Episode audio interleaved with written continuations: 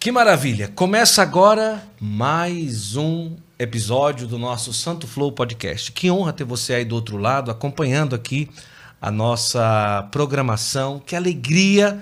Mais uma quinta-feira que nós estamos aqui com você nessa noite, trazendo sempre uma vida, um testemunho que nos aproxima de Nosso Senhor. Mais um episódio da nossa temporada São Paulo. E hoje eu tenho uma grande alegria, a honra de receber aqui no Santo Flow o padre Ailton Cardoso.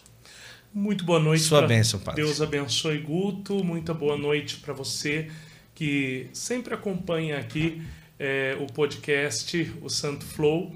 É uma alegria grande demais. Me sinto honrado com este convite, porque eu sou um, um assíduo é, telespectador, não é? Que sempre assiste, estava até comentando com o Guto, e hoje eu tenho essa alegria de estar junto com vocês. Espero que seja proveitoso esta noite de conversa, né?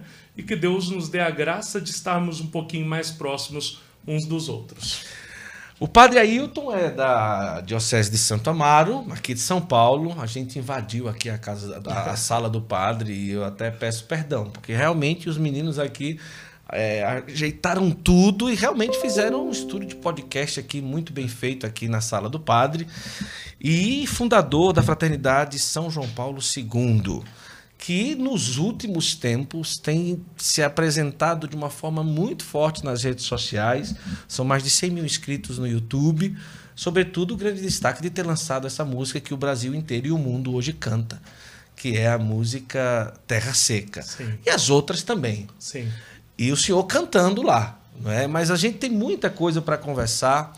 E, mas, sobretudo, essa música é uma música diferente. A primeira vez que eu escutei foi na Bahia no interior da Bahia, e o povo cantava com tanto ânimo que eu disse: que música é essa que o povo canta com o coração fervendo, né? Então, você que está aí é o seguinte: a nossa entrevista, a nossa conversa vai ser muito tranquila, muito boa, como sempre, bem leve, a gente conversando como se estivesse assim realmente em casa e a gente está. Mas assim, é muito feio você ficar com essa entrevista só para você. Então, como é que a gente vai fazer? Logo agora, no início, você ajuda a gente a chegar a mais pessoas. Então você está na televisão, você pega o celular, fecha o bate-papo, vai em compartilhar, copiar link. Esse link que você copiou, você vai jogar e nos grupos de WhatsApp, grupo de Telegram, pelo menos para cinco pessoas. Você vai colocar, olha, Santo Flow com o Padre Ailton, Fraternidade São João Paulo II. Pode botar o padre da música da Terra Seca. Pode, não pode? Tem problema não. Pode, divulgar pode, né? assim. É conhecido assim. O padre da música da o padre do- da música da Terra Seca, né? Mas não, mas não faço não. Bota direitinho, Padre Ailton lá. Mas vamos divulgar? Faça isso agora, logo no início da nossa conversa. Padre Ailton, de onde que o senhor nasceu? Como é que foi? Aqui mesmo? Guto, eu sou quase um cigano, né? Ah, é? É, eu Então, nasci numa cidadezinha no interior da Paraíba, Ah, chamada Lagoa Nova. Ela. Paraibano? Sou paraibana. Lagoa Nova. Mas tem Lagoa Seca, na Isso. Paraíba, e tem Lagoa Nova.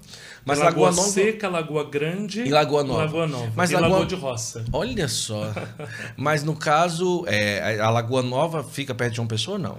Fica perto de Campina Grande, a 15 quilômetros. É do lado. Ah, realmente, 15 quilômetros, Lagoa Nova. Tá bom. Mas eu estive em Campina Grande esses dias e tinha muita gente de Lagoa Nova lá, no Exatamente. encontro lá. Mas que bom. E lá, Paraibano. Então vamos lá, nasceu por lá. Nasci lá, meus pais vieram para o, o interior de São Paulo no ano de 84. Certo. né? Eu vim, morei numa cidadezinha pequena chamada Monte Alto. Ela fica perto de Ribeirão Preto. Uhum. É, praticamente eu me considero paulista, Sim. porque eu vim com cinco anos É. e vivi o resto da minha vida até agora, né? Aqui no estado de São Paulo. Então fiquei até o ano 2000 em Monte Alto, né? Onde vivi minha infância e juventude. Depois meus pais se mudaram para São Paulo e eu vim junto com eles é, para a Diocese de Santo Amaro. E aí Deus fez uma grande reviravolta na minha vida. Família católica. Então, não existe católico é, que não seja praticante, né? Para mim, o católico Sim, é aquele sim. que vai na missa. Meus pais receberam o batismo, mas não foram evangelizados, não é? Eu gosto bastante desse, desse termo e não era uma família religiosa, não. É, eu conheci a fé, Eu conheci a fé por algumas é, atitudes que eles conservavam. Né? A piedade popular tão bonita no Nordeste, não é? Então eu me lembro que meu pai tinha uma procissão da Imaculada Conceição e a imagem da Imaculada sempre ia no carro do meu pai, porque naquela época meu pai já tinha carro no Nordeste. Ah, mas isso ainda na Paraíba. Na Paraíba. Isso né? eu lembro. Lembro, lembro. Hum. Era muito criança, eu me lembro disso. Me lembro a música que meu pai é, cantava, né? Oh Maria, concebida sem pecado original. Adoro essa música, não né? me lembro do meu pai cantando. E isso me trazia uma, uma recordação muito bonita. É, agora, a minha família materna era mais religiosa do que a família paterna. Então, eu trago essa raiz religiosa da minha avó materna, eh, da minha tia também, Sim. que foi me passando isso. Eu me batizei com cinco anos, na Igreja Santana de Alagoa Nova. Ah, uma igreja muito bonita, né? E que eu tive a graça né, de voltar lá para celebrar missa logo depois de ordenado padre. É, a minha família inteira, Guto, é ainda da Paraíba. Eu vou celebrar um casamento é, da minha prima no mês de agosto. Lá. Lá. Eu estarei lá com a graça de Deus. Mas que maravilha! Sim. E a infância, tranquila até os 10 anos, menino meio levado? Quantos irmãos? Nós éramos em quatro irmãos. É, eu sou o caçula. não fui tão levado assim, né? Uhum. Gostava de algumas coisas esquisitas, né? É, minha mãe ficava muito atenta, assim, porque eu gostava muito de brincar com fogo. Nossa. É, experiência. Mas isso não mudou, não, porque fundar uma comunidade é brincar com fogo também. Nem me diga, muito mais que isso. É um incêndio todinho. Sim, vamos lá. Então, assim, minha infância foi tranquila, é, uma infância bonita. Eu, eu, olha, tem uma coisa que eu tenho orgulho, assim, eu vivi uma infância bacana, brincando, é, tinha os amigos, vivi numa cidade interior, tinha as praças, andando de bicicleta, uma, uma infância normal como qualquer outra criança. É, e aí, na minha infância, é, nessa cidade, havia um trabalho muito bonito de evangelização é, do, no, dos grupos, assim, de, de, que nós chamávamos grupos de setor. Cada quarteirão tinha um coordenador e nós tínhamos novena de Natal, novena da Quaresma. E eu me lembro das novenas de Natal. Olha só. Na novena de Natal, a coordenadora era catequista falou da catequese. Um vizinho meu fazia catequese, mas na igreja matriz. E ela era catequista de uma comunidade chamada Santa Rita de Cássia em Monte Alto. Eu mesmo fui lá, eu mesmo fiz a inscrição da minha catequese. Depois da catequese, que tive uma excelente catequista, Dona Mariazinha, é, no Citele, né, de Monte Alto, que Deus a tenha, uma santa mulher, uma catequista que trago com grande carinho no meu coração, que verdadeiramente me ensinou a ter um amor por Nosso Senhor. É... E aí, depois disso, a filha dela coordenava um, um coral de crianças.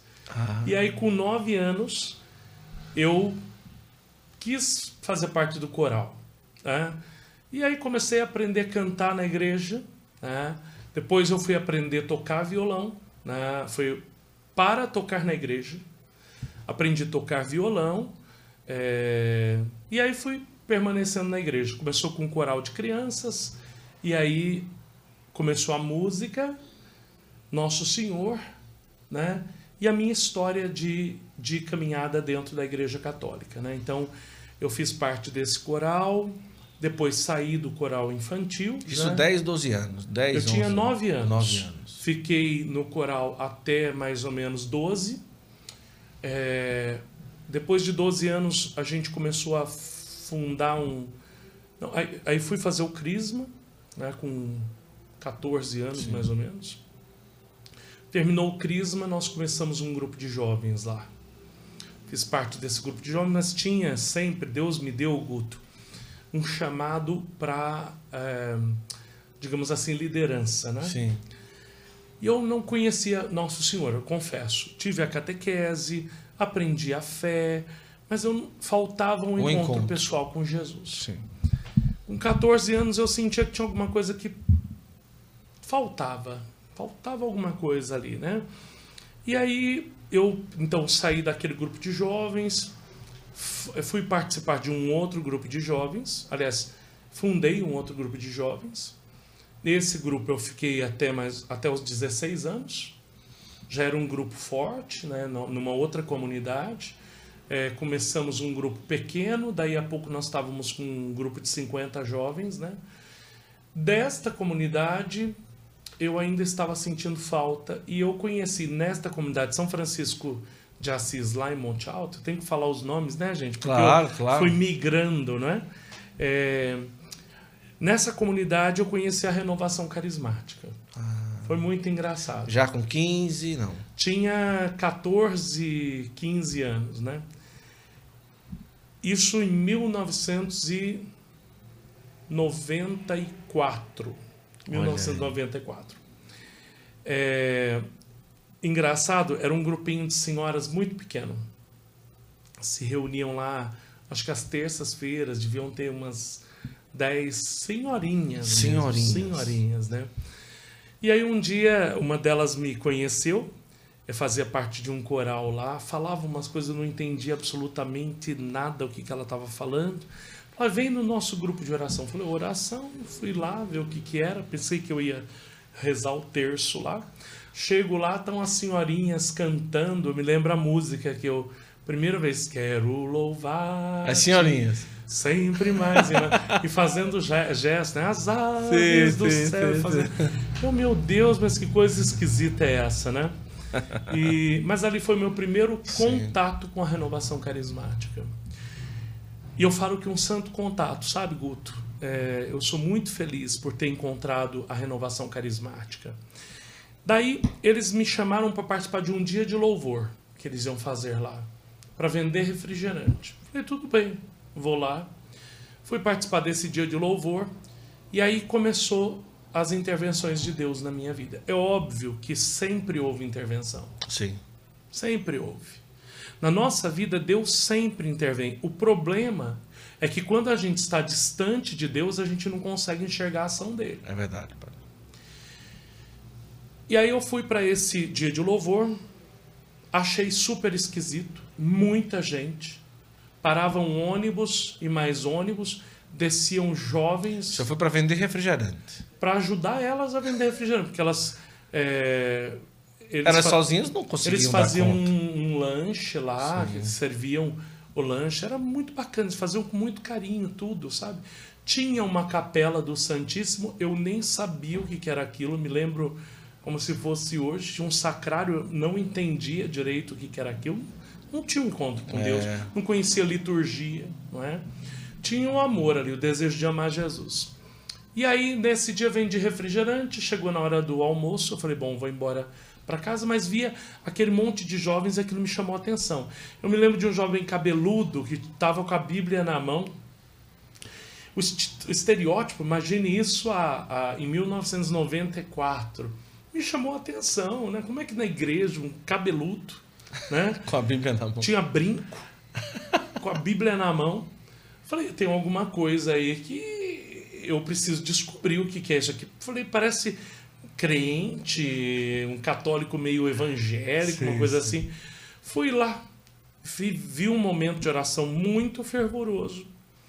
Naquele momento de oração, que eu fiquei um pouquinho onde estava acontecendo, salão lotado, um dirigente falou assim: Olha, há uma avó, avó de um jovem que está aqui, que vai, que precisou fazer uma cirurgia às pressas e Jesus já está curando ela.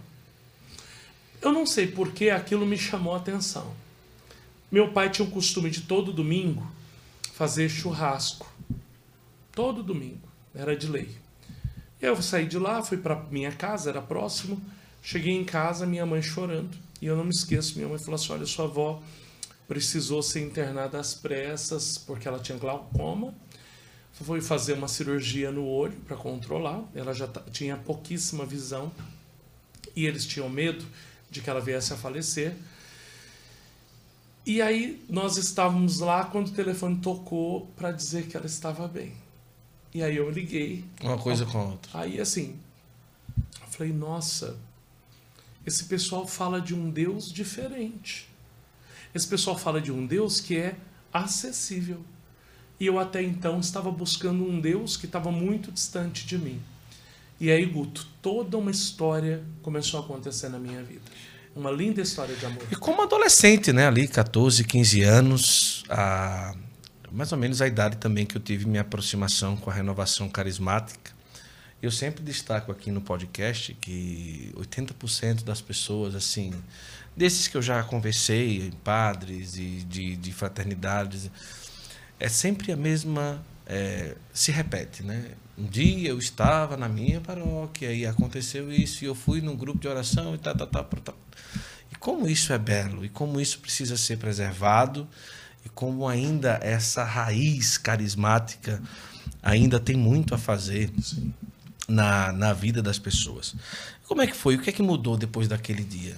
Então, aí, assim, Guto, a partir deste dia eu comecei uma aproximação devagar a Jesus. Ficou indo para o grupo? Aquele momento me deu sede de procurar algo mais.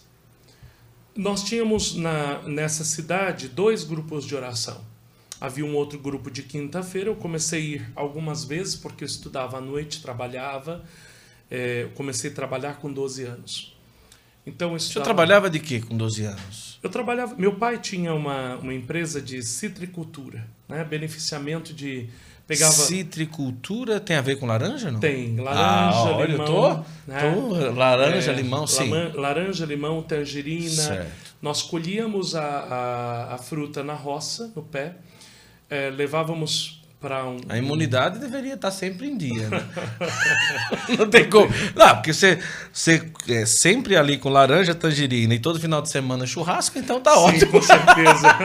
Nutrido e a imunidade 100% certeza.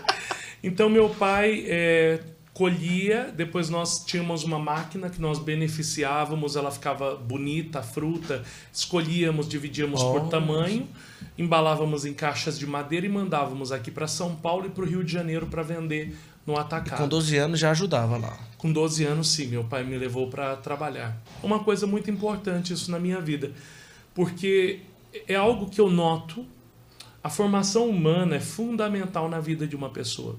Santa Teresa d'Ávila fala que a espiritualidade ela é em forma de cruz. Ela tanto maior você cresce humanamente, quanto mais você vai crescer na sua é, espiritualidade. Quanto mais eu me conheço, mais eu conheço minhas falhas e mais Verdade. eu sei aonde eu preciso pedir para que nosso Senhor possa intervir. Mas ali foi me forjando como homem, desde 12 anos, né? Comecei fazendo pequenas coisas, né? É, eu me lembro que meu pai me colocou numa máquina. No final dessa máquina, eu separava ali o limão que era estragado do que estava maduro, porque esse maduro também nós poderíamos é, vender por um preço mais menor, mas se vendia também. Essa foi meu, a primeira coisa que comecei a fazer, né? E aí Ia de vez em quando, então, nesse grupo de oração. É... E eu, como era muito comunicativo, tinha muitos amigos, eu começava a levar a galera junto comigo para o grupo de oração. Era muito bacana. Eu me lembro que a nossa ida era impactante. Numa cidade pequena, nós íamos com a Bíblia na mão, o livro Louvemos o Senhor. Sim. Junto, não é? é? E aí já usávamos algumas, já tinha algumas camisetas é, de evangelização. Com né? salmo. É, eu tal. me lembro de uma camiseta que era Jesus the Best, né? Nossa Senhora! É, essa camiseta era marcante, né? Ou então com, com salmo, é, Jesus é o Senhor, Jesus meu amigo, é, Jesus my friend, né? e, e essas camisetas faziam uma diferença. É, existia uma cruzinha que hum, todo mundo usou. Era um cordãozinho fininho, uma cruzinha de madeira, né? E depois veio a onda do tal com, tal. A, com a canção nova, né? É, bom, mas eu ia para o grupo de oração, ali foi me alimentando. E em 1996 eu já conhecia jovens da diocese, eu fui para um retiro de carnaval. É, existe um retiro de carnaval muito famoso na, na minha diocese, que é a Diocese de Jaboticabal. É, lá nós temos a sede na cidade de Bebedouro. E quero até mandar um abraço né, pro pessoal de Bebedouro, que eu amo muito, não tem como, né? Uhum. Eles fizeram parte da minha vida. Eu fui para esse retiro, levei um grupo de jovens comigo, acho que fomos um ônibus, né, para esse retiro. E aí nesse retiro, aliás, no primeiro retiro não, no meu retiro de conversão fui eu, eu namorava. Sim. É, foi essa moça que namorava comigo. É, acredito que mais uma ou duas pessoas estávamos nesse, nesse retiro. Guto, eu fui para um retiro, eu amava carnaval. Mas como eu tinha uns amigos de igreja, chegou, eu falei assim, não, na quaresma, eh, ia começar a quaresma, eu falei, não, esse ano eu quero, eu vou oferecer para Nosso Senhor esse, esse carnaval. Um carnaval. Falei, eu vou para um retiro de carnaval. Cheguei lá, me deu desânimo na chegada. Confesso que me deu desânimo. Mas eu não tinha mais o que fazer. Eu tinha ido lá, me levaram lá, me deixaram lá, eu tinha que ficar lá. Tinham 180 jovens fazendo esse retiro. Chama-se Cidade de Maria, em Barretos. Né? O bispo é Dom Milton Kenan. Dom Milton, um forte abraço para o senhor. Né? um santo homem, né? Se você tiver a oportunidade de entrevistá-lo, seria Barretos, né? Barretos, né? Vamos lá. Ele é, uma, é uma sumidade na vida de Santa Teresinha. Oh. É, e também de Santa Maria de Jesus crucificado. Né? Fala muito bem. Muito, muito bem. Então, é, fui para Barretos, né? Participar desse retiro. Começou o retiro, Deus começou a me tocar.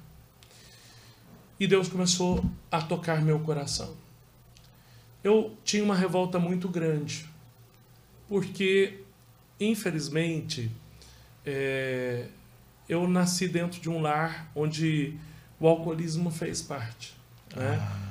Não é que, assim, meu pai bebia, não é que era uma pessoa que chegava bêbado todo dia, mas quando bebia, ah, aquilo era terrível. As agressões verba, eh, verbais, é, o descontrole, me entristecia muito. Sim. E eu fui criando um rancor dentro de mim. Certo. Então eu tinha uma, vera, uma, uma, uma fortaleza, mas aquilo estava acabando comigo. Né? Eu já. A minha única, minha, minha única, meu único alívio era Deus. E eu fui para aquele retiro desejoso de ter um alívio para mim, porque eu vivia dias muito difíceis, né? esse retiro foi me tocando, mudando, mudando, mudando. Jesus Cristo ele foi entrando no meu coração. E eu tenho para mim que era como se ele estivesse entrando numa casa e ele ia abrindo as portas dos sim, quartos que sim. estavam fechados. Sim. Último quarto foi esse da ferida que eu tinha com meu pai. Ali eu fui batizado no Espírito Santo. Permitam-me falar batizado, a igreja orienta que se fale efusão do Espírito Santo. Mas uhum. eu conheci o termo batizado e para mim não se confunde com, uhum, o, com claro, o batismo sacramental. Uma coisa é o batismo sacramental, outra coisa é a graça que nós recebemos quando se reza pedindo a efusão do Espírito Santo.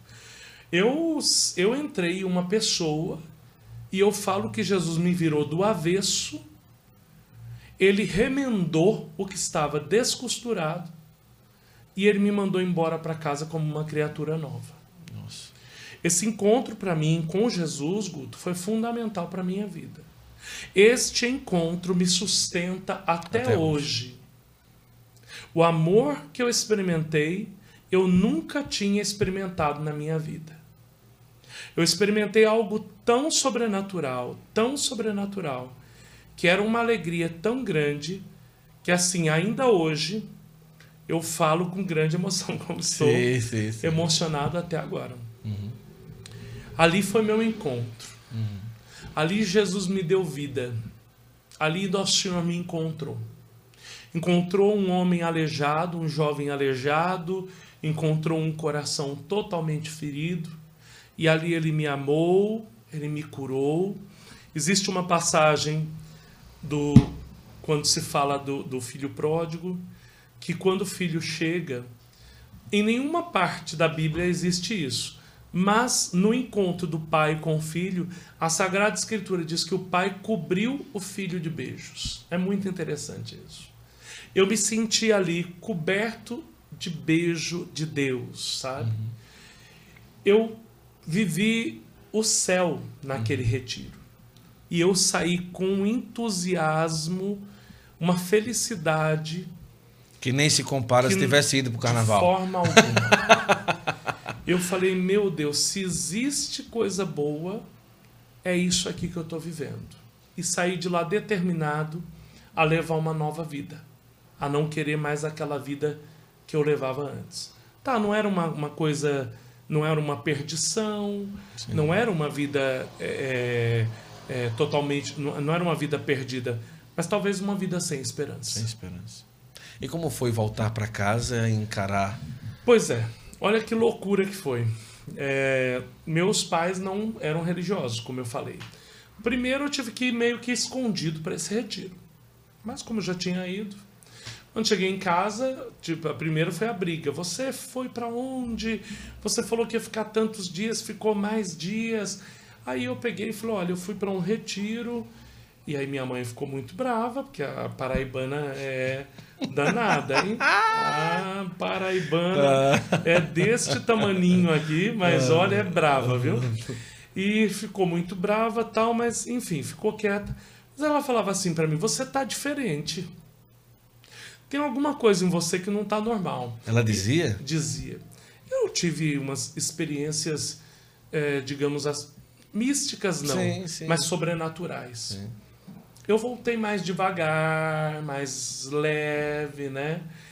E ela falava que tinha alguma coisa. E eu comecei a mudar, Guto. Eu... Mas, mas era de personalidade forte, assim? Que às vezes batia de frente em casa? Eu sempre... Até por causa também da revolta com o pai, talvez. Eu não filha. era agressivo, eu sempre respeitei meu pai. Eles dizem que eu nunca dei trabalho para eles. Uma coisa muito bonita que meu pai me ensinou, né? É uma herança. Nós respeitávamos muito certo. todos os filhos. Nunca desrespeitamos os pais, nunca. Poderíamos não gostar, mas nunca levantamos a voz uhum. para eles. E nem éramos doidos de levantar. é, e aí. É, mas o problema era aqui dentro. É. A revolta se dava é. aqui dentro. Ela não era exteriorizada, mas dentro de mim ela estava me matando. Né? Eu tinha uma personalidade forte, sim. Eu sempre tive. Né? Eu sou líder desde criança, sim, não é? Sim. Então na escola sempre tive liderança, foi, é liderança nata. Mas eu, para não, não viver aquela situação difícil, eu me trancava no meu quarto e ali eu tinha meu mundo. Eu já tinha uma televisão, né? Sim. As, as famílias dos anos 90, é. não é?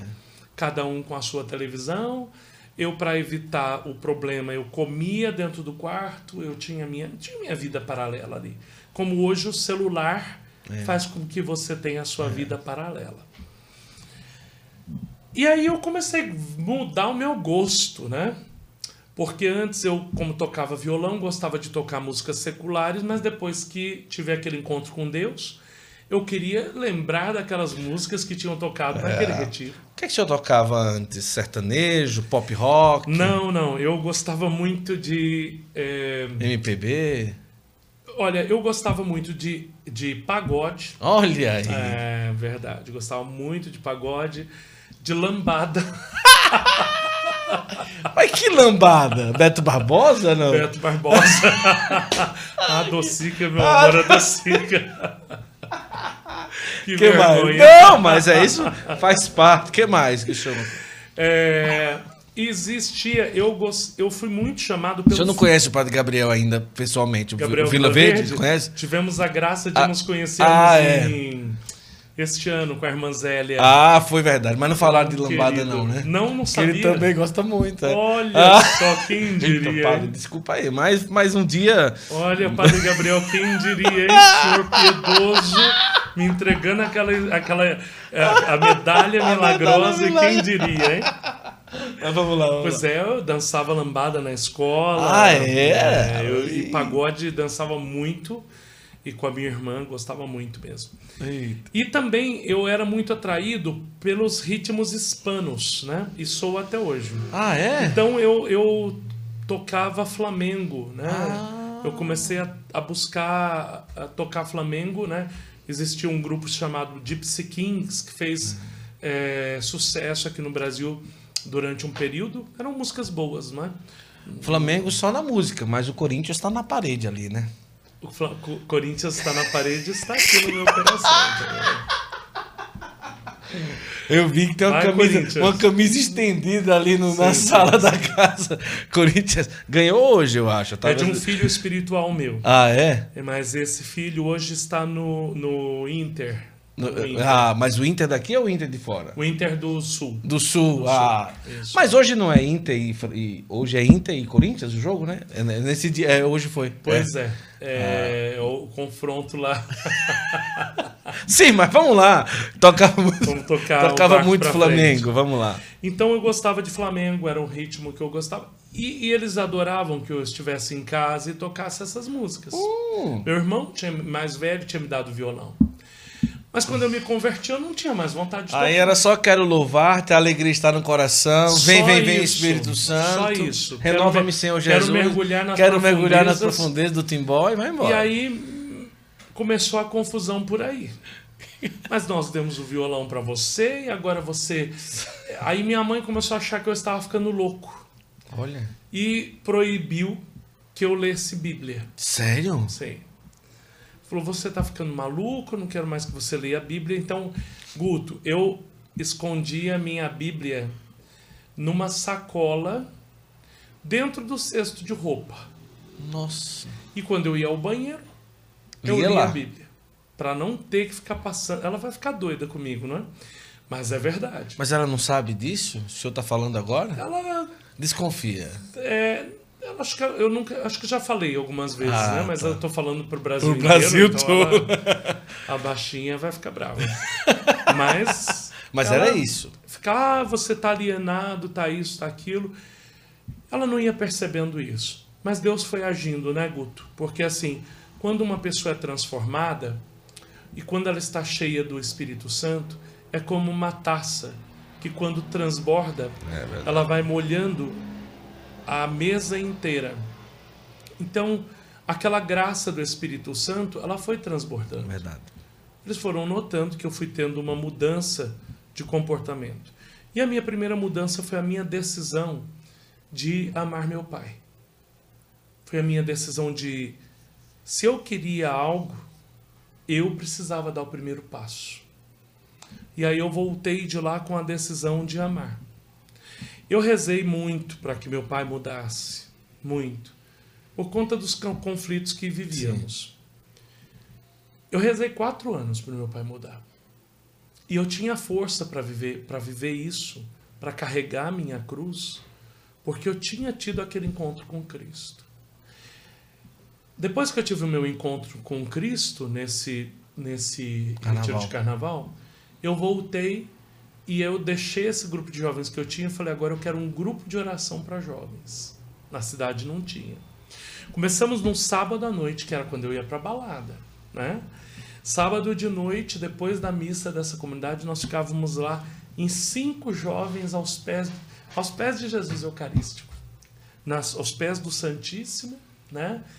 E ali nós louvávamos, não tinha música, não tinha nada, eu cantava, às vezes pegava o violão, outras vezes eu, do nosso jeito simples. De 5 foi para 15. De 15 nós chegamos a 30 numa capelinha do Santíssimo. Estava pequeno e naquele dia começava, começou a ficar difícil. Tinha uma outra comunidade maior e para os jovens era, um melhor, era melhor no domingo à noite. Nós fomos para essa outra comunidade chamada São Cristóvão. Lá começamos a nos reunir, pouco depois nós já éramos em 100 jovens. 150, 200, 250. Chegamos em 1998 com 400 jovens dentro da igreja. Olha só. A minha cidade tinha 40 mil habitantes. Nós éramos 1%, 1% da, da cidade. população que nos reuníamos lá todo domingo de noite. Era algo es- espetacular, espetacular. Um mover de Deus é, incrível. Hoje, é, os frutos desse grupo permanece ainda esse Como grupo. chama o grupo? Chama-se Discípulos de Jesus. né? Olha só. Hoje está na paróquia São Bene... Nossa Senhora Aparecida, lá em Monte Alto. É, ainda meus filhos continuam é, conduzindo esse grupo lá, que era de jovens, hoje é um grupo Sim, sim. para jovens e para adultos também. Mas continuam os frutos, né? O derramar do Espírito Santo não cessa. De jeito nenhum. Né? O Espírito é dado sem medida, né? E é, diante disso, vivendo essa realidade, eu comecei a rezar pedindo a Deus. Então tinha vida de oração, meus joelhos com calo. Pedia para o Senhor, Senhor, se um dia for da tua vontade, Senhor liberta meu pai. Sempre rezava isso. Todos os dias eu repetia a mesma coisa. Senhor, se for da tua vontade, liberta meu pai. Eu rezei quatro anos, Guto. Chegou um dia, meu pai, é, eu não, não esqueço disso, eu tinha um padre que encantou minha vida. Que foi responsável também pelo, pela um- uma parte da, da minha questão vocacional. Vocacional. Ele era jovem e ele foi para minha paróquia e ele tocava violão, cantava muito bem, fazia músicas belíssimas, né? Ah, eu quando vi aquele padre me encantei, né? Era um padre que fugia do padrão. Sem contar que naquele período ainda nós tínhamos um resquício muito forte da teologia da libertação. Sim. Então eu ia para missa e não entendia bolufas que o padre estava falando. Aquele padre não, não apresentava. Falava de Jesus, era duro, né? tinha uma pregação dura, mas falava de Jesus e aquilo me encantava. Ele mudou de cidade, mas permaneceu a amizade. E um dia ele foi almoçar na minha casa, num domingo, foi participar de um do churrasco lá. Do churrasco do pai. É. E aí meu pai simpatizou com ele. Aí um dia do nada meu pai chegou para mim e falou assim: Ailton, eu quero confessar. Fazia 31 anos que não se confessava. Nossa senhora. Eu nem acreditei. Aí eu peguei e falei. Aí ele só que ele falou assim: só mas eu quero confessar com aquele seu padre, com o padre Paulo. Falei, pois tá bom. Liguei pro padre Paulo, ele falou: vem pra cá. Eu tô atendendo umas confissões aqui, traz ele. Entramos no carro, fui. Guto, aquele dia marcou minha vida. Nossa. Meu pai entrou na sala de confissão, doente, e saiu liberto, curado. Nunca mais meu pai colocou uma gota de, água, de álcool na boca. Nossa senhora. E eu, eu tive a graça de ouvir o meu pai me dizer, há uns dois anos atrás, acho que nós estávamos sentados em casa conversando, ele me disse assim: Olha, meu filho, eu não sei porque eu não parei de beber antes. É claro que ele não sabia, porque por trás de tudo isso o demônio estava ali Sim, sim. agindo para acabar com uma família. Mas olha, é como Deus, a palavra de Deus diz: mais vale um dia na presença de Deus do que mil dias fora dele. Então meu pai foi renovado, Guto, e, e assim isso fez com que a minha fé fosse ainda maior. Eu nunca caminhei com Jesus para que ele fizesse um milagre. Sim. O milagre Deus já tinha feito, a transformação do meu coração. Mas eu sempre pedia para Ele: se for para me aguentar, me dê a graça de aguentar. Se o Senhor puder curar, que o Senhor cure. Mas o Senhor curando ou não, eu vou continuar te seguindo do mesmo jeito, amando do mesmo jeito. O que me sustentou e me sustenta é o amor de nosso Senhor até hoje. Coisa linda. Nossa, que maravilha. Com que idade que começou a mexer para ser padre? Pois é, minha história de conversão e a minha história vocacional foi se dando junto. Olha, na verdade, é, antes de, de ter esse encontro com Cristo, eu tinha um, um grupo de am- amigos mesmo, que são até hoje, pessoas maravilhosas. Um é diácono permanente, o, o Robson Chiminelli. É, depois tem o Fabiano, que é casado, é muito bem casado, por sinal, pessoa maravilhosa. Eles eram engajados na igreja, né? E eles, eh, por um instante, falaram de vocação. Eu ali no meio, esse grupinho que eu andava falava de vocação, mas eram jovens normais, né? O Robson foi para o seminário e aí foi em 98, eu tinha tido meu encontro com Cristo e aí me deu vontade de, de ir também. Mas eu tinha começado a namorar no mesmo período que eu estava me encontrando sim, com Deus. sim, né? sim. Já tinha namorado uma moça antes, depois comecei a namorar. Falei para ela, falou, olha, eu gosto de você, mas eu sinto um incômodo no coração. Eu quero que você saiba, porque pode ser que um dia alguma coisa desabroche aqui, né? Eu fui numa ordenação diaconal e nessa ordenação, na hora da vestição do diácono, algo aconteceu comigo que eu não parava de chorar nenhum minuto. E eu olhava para ele e eu me via lá, como se Deus falasse assim: por que, que não pode ser você? Aquilo ficou inquietando meu coração e cheguei a fazer alguns encontros vocacionais. Mas os encontros vocacionais, olha, com todo respeito, não é? Eu não quero falar nomes aqui, não, não, não diziam nada ao coração. Era um, um, era um encontro, não tinha uma espiritualidade, Sim, não tinha. sim, e ali eu queria buscar Deus. O jovem quer buscar Deus. Né? O padre Zezinho diz sempre assim: peça pouco ao jovem, ele vai te dar nada. Peça muito ao jovem, ele vai te dar pouco. Peça tudo ao jovem, ele vai te dar tudo. Padre Zezinho. Olha aí. E aí é, eu comecei então com essa inquietação no meu coração, mas ao mesmo tempo namorando. O tempo foi passando, fiz alguns Foi rápido o namoro, um ano? Não, meu irmão, foi, foi demorado. Ai, Jesus! Aí ficou mais difícil, né? O buraco ficou mais embaixo. Uns três anos, não? Namorei uma pessoa muito decente, né? Uma pessoa muito decente mesmo, de uma família incrível. Mas eu namorei oito anos. Uh, então ficou novo, às portas do casório. Sim, eu noivei. Noivou? Noivei. Eita, e como foi pra desnoivar? Então, é uma escuta muito grande de Deus. Nossa, imagina, oito anos, né? É, talvez eu nunca falei tanto para Sim. essa pessoa, mas eu tinha um conflito dentro de mim. Sim, sim, né? sim. E por muitas vezes, o que acontece? Como eu tinha esse grupo de jovens muito grande, Guto, eu atendia muitos jovens durante a semana, nas minhas horas vagas, as amizades. Às vezes ficava até de madrugada atendendo. Trabalhava, não? Trabalhava e estudava Mas com o pai, não? com meu pai. Sempre com o pai. Sim. certo. Trabalhava e acordava de madrugada. Hum. E eu, em determinado momento, comecei a perceber uma coisa.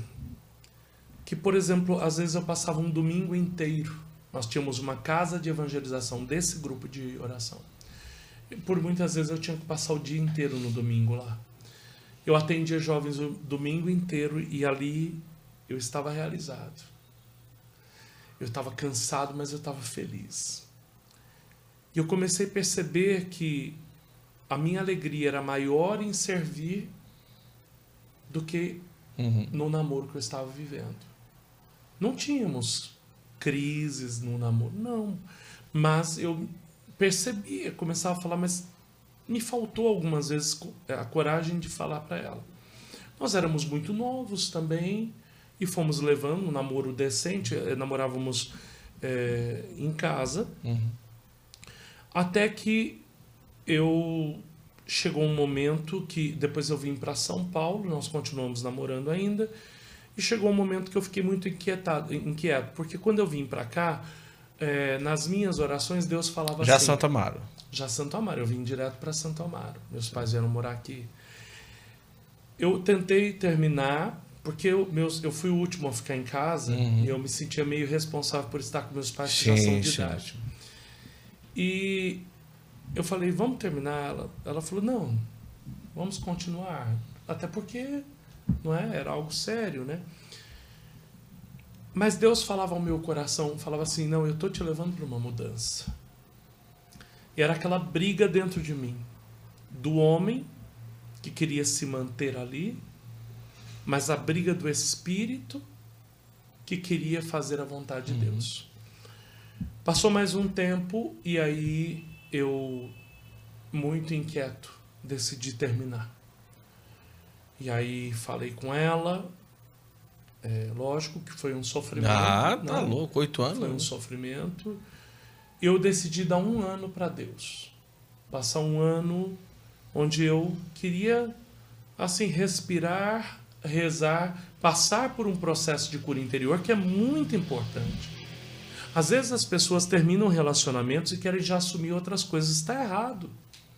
Terminou um namoro, você precisa dar um tempo. Tá tudo bagunçado. Tá tudo bagunçado. Vamos colocar o coração em ordem. Sabe, é tempo de respirar, é tempo de dar tempo para você, é tempo de você se colocar diante de Deus para que você veja qual é a vontade de Deus.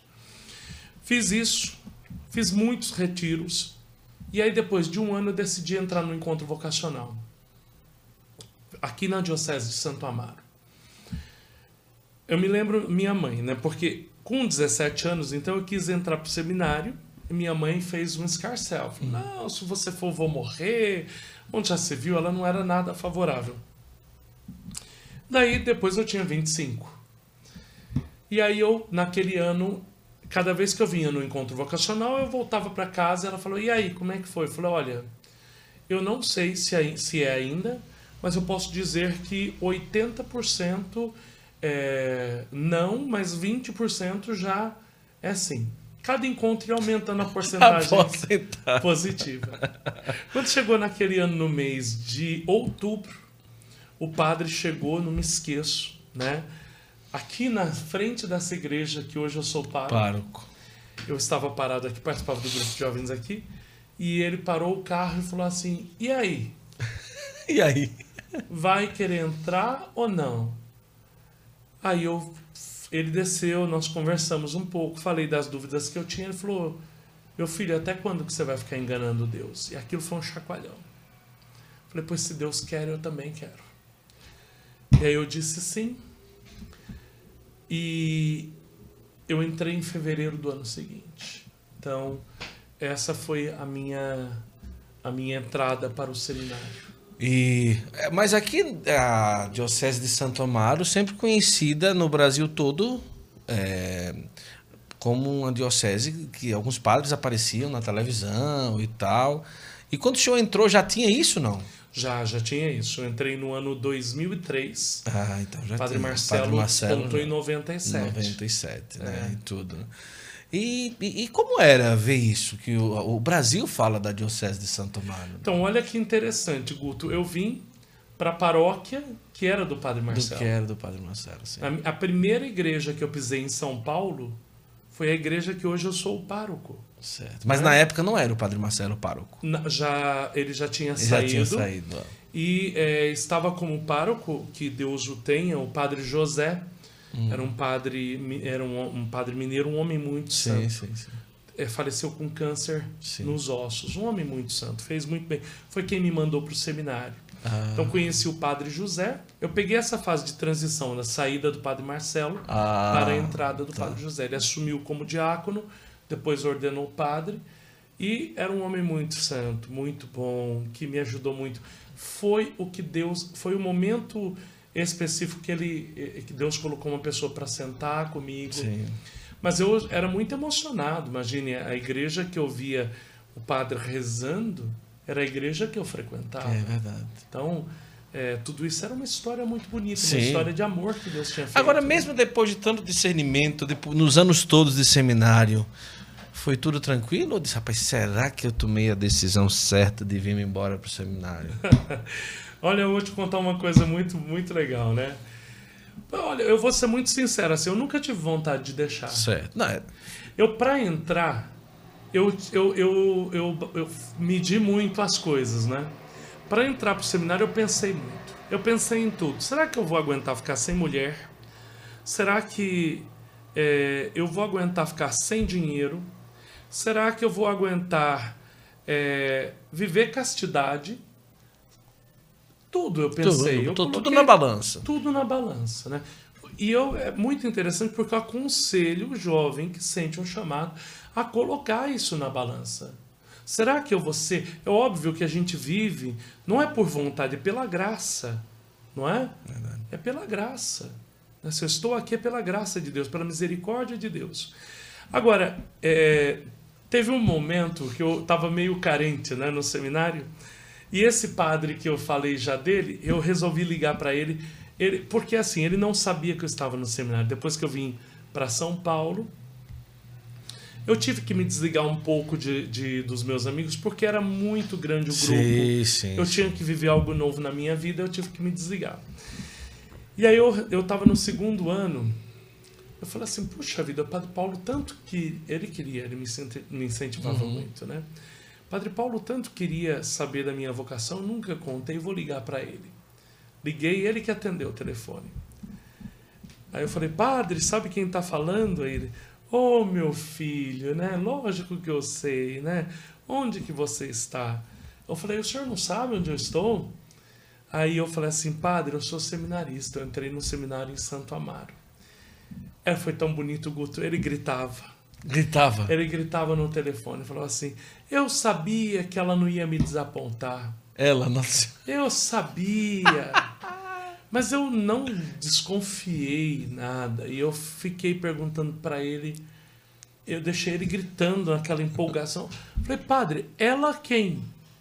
Eu falei, você não sabe? Eu falei, padre, eu não, não sei. Quem que é ela, padre? Você não sabe que eu te consagrei para Nossa Senhora de Fátima? Olha. De fato, lá em Monte Alto existe um santuário lindo. É, a nossa hoje é uma paróquia, é um santuário é, dedicado a Nossa Senhora de Fátima. Tem uma imagem belíssima lá, belíssima mesmo. Ajudei a levar essa imagem em procissão até esse santuário, um santuário muito grande.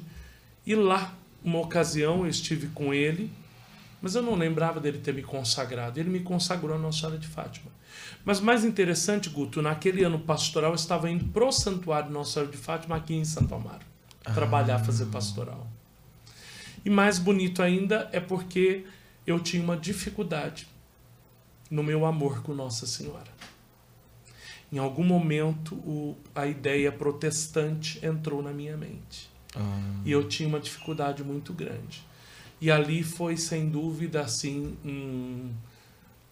Olha, sabe, João Paulo II diz que é, quando atiraram nele, uma mão desviou a bala. Sim. Ali, naquele momento, uma mão entrou na minha vida para me mostrar que eu não caminhei sozinho. Existia uma mãe materna que também conduzia a minha vida. E o padre dizia que ela não desapontou mesmo. Ele falava, eu sabia que ela não ia me desapontar. Olha e a maior alegria dele foi me ver sacerdote, tive essa graça. Olha que maravilha. Você que está aí, olha, vamos lá, estamos aí já chegando aí, passamos da metade da nossa conversa. Tá muito boa a conversa. Vamos compartilhando. Aproveita, olha, vamos. Tá, tá muito bom. Eu imagino você aí em casa acompanhando onde você está. O padre vai tomar até uma aguinha, né? Mas vamos compartilhando. Pega esse link, vai compartilhando para todo mundo e fique à vontade. A conversa aqui é sempre assim, com muita alegria e, e como isso está chegando forte ao nosso coração. Então, ordenou em que ano, padre? Ordenei, eu não sou bom de guardar as datas. datas. Não, mas, mas ano? se não estou enganado, em 2008. 2008. Dia, do, dia 13 de dezembro de 2008. Agora, a realidade do padre diocesano, quando se depara com um incômodo, mais um incômodo de Deus na vida do Senhor, que é a fraternidade São João Paulo II. É, pois é, Guto. É, Deus, como vocês vão percebendo, agiu de sempre de maneira. 2008 ordenou, a comunidade tem 10 anos, então em 2012 a comunidade 2012. começou a foi a fundação. A fundação. Como que foi isso? O senhor pensava isso como seminarista? Não? Nunca. Nunca. Nunca. Nunca pensei. passou pela cabeça. Olha, para você, eu quero contar um, um, algo assim muito particular. Com esse grupo de oração muito forte, o meu vice-coordenador, ele era muito desejoso, ele foi para a comunidade Shalom, e ele tinha muito desejo de que lá se tornasse também uma comunidade. Uma comunidade. Que o senhor fosse o fundador. Ele, ele, queria que ele, ele fundar Sim. e eu que eu fosse Vocês, é, o vice-fundador. É, vice e eu tinha uma coisa muito para mim, eu falava sempre nunca dentro de mim. eu sempre deixei muito claro, falei, nunca eu eu não sou capaz de cuidar dos outros. Né? Eu tinha essa consciência que eu não, não era capaz, era uma responsabilidade muito grande e eu não queria aquela responsabilidade para minha vida. Me ordenei padre, é, já fui para uma paróquia onde passei 10 meses. Paróquia Santa Amélia São Francisco, fui fundar. É, trabalhei no Provocações da Diocese, promovendo vocações, promovendo sustento do seminário. Sempre fui um, um mendigo da Eucaristia, né? é, pedindo fundos para poder sustentar o seminário. E aí, ao mesmo tempo, meu bispo me deu, logo com três meses de padre, essa paróquia. Assumi lá para levantar. Fiquei dez meses, fiz um belíssimo trabalho, um povo maravilhoso que eu amo demais. Ontem eu encontrei com alguns. Fui transferido para a segunda paróquia, com dez meses de padre. Sim. Fui para a paróquia Santo Antônio de Pádua, Jardim Consórcio.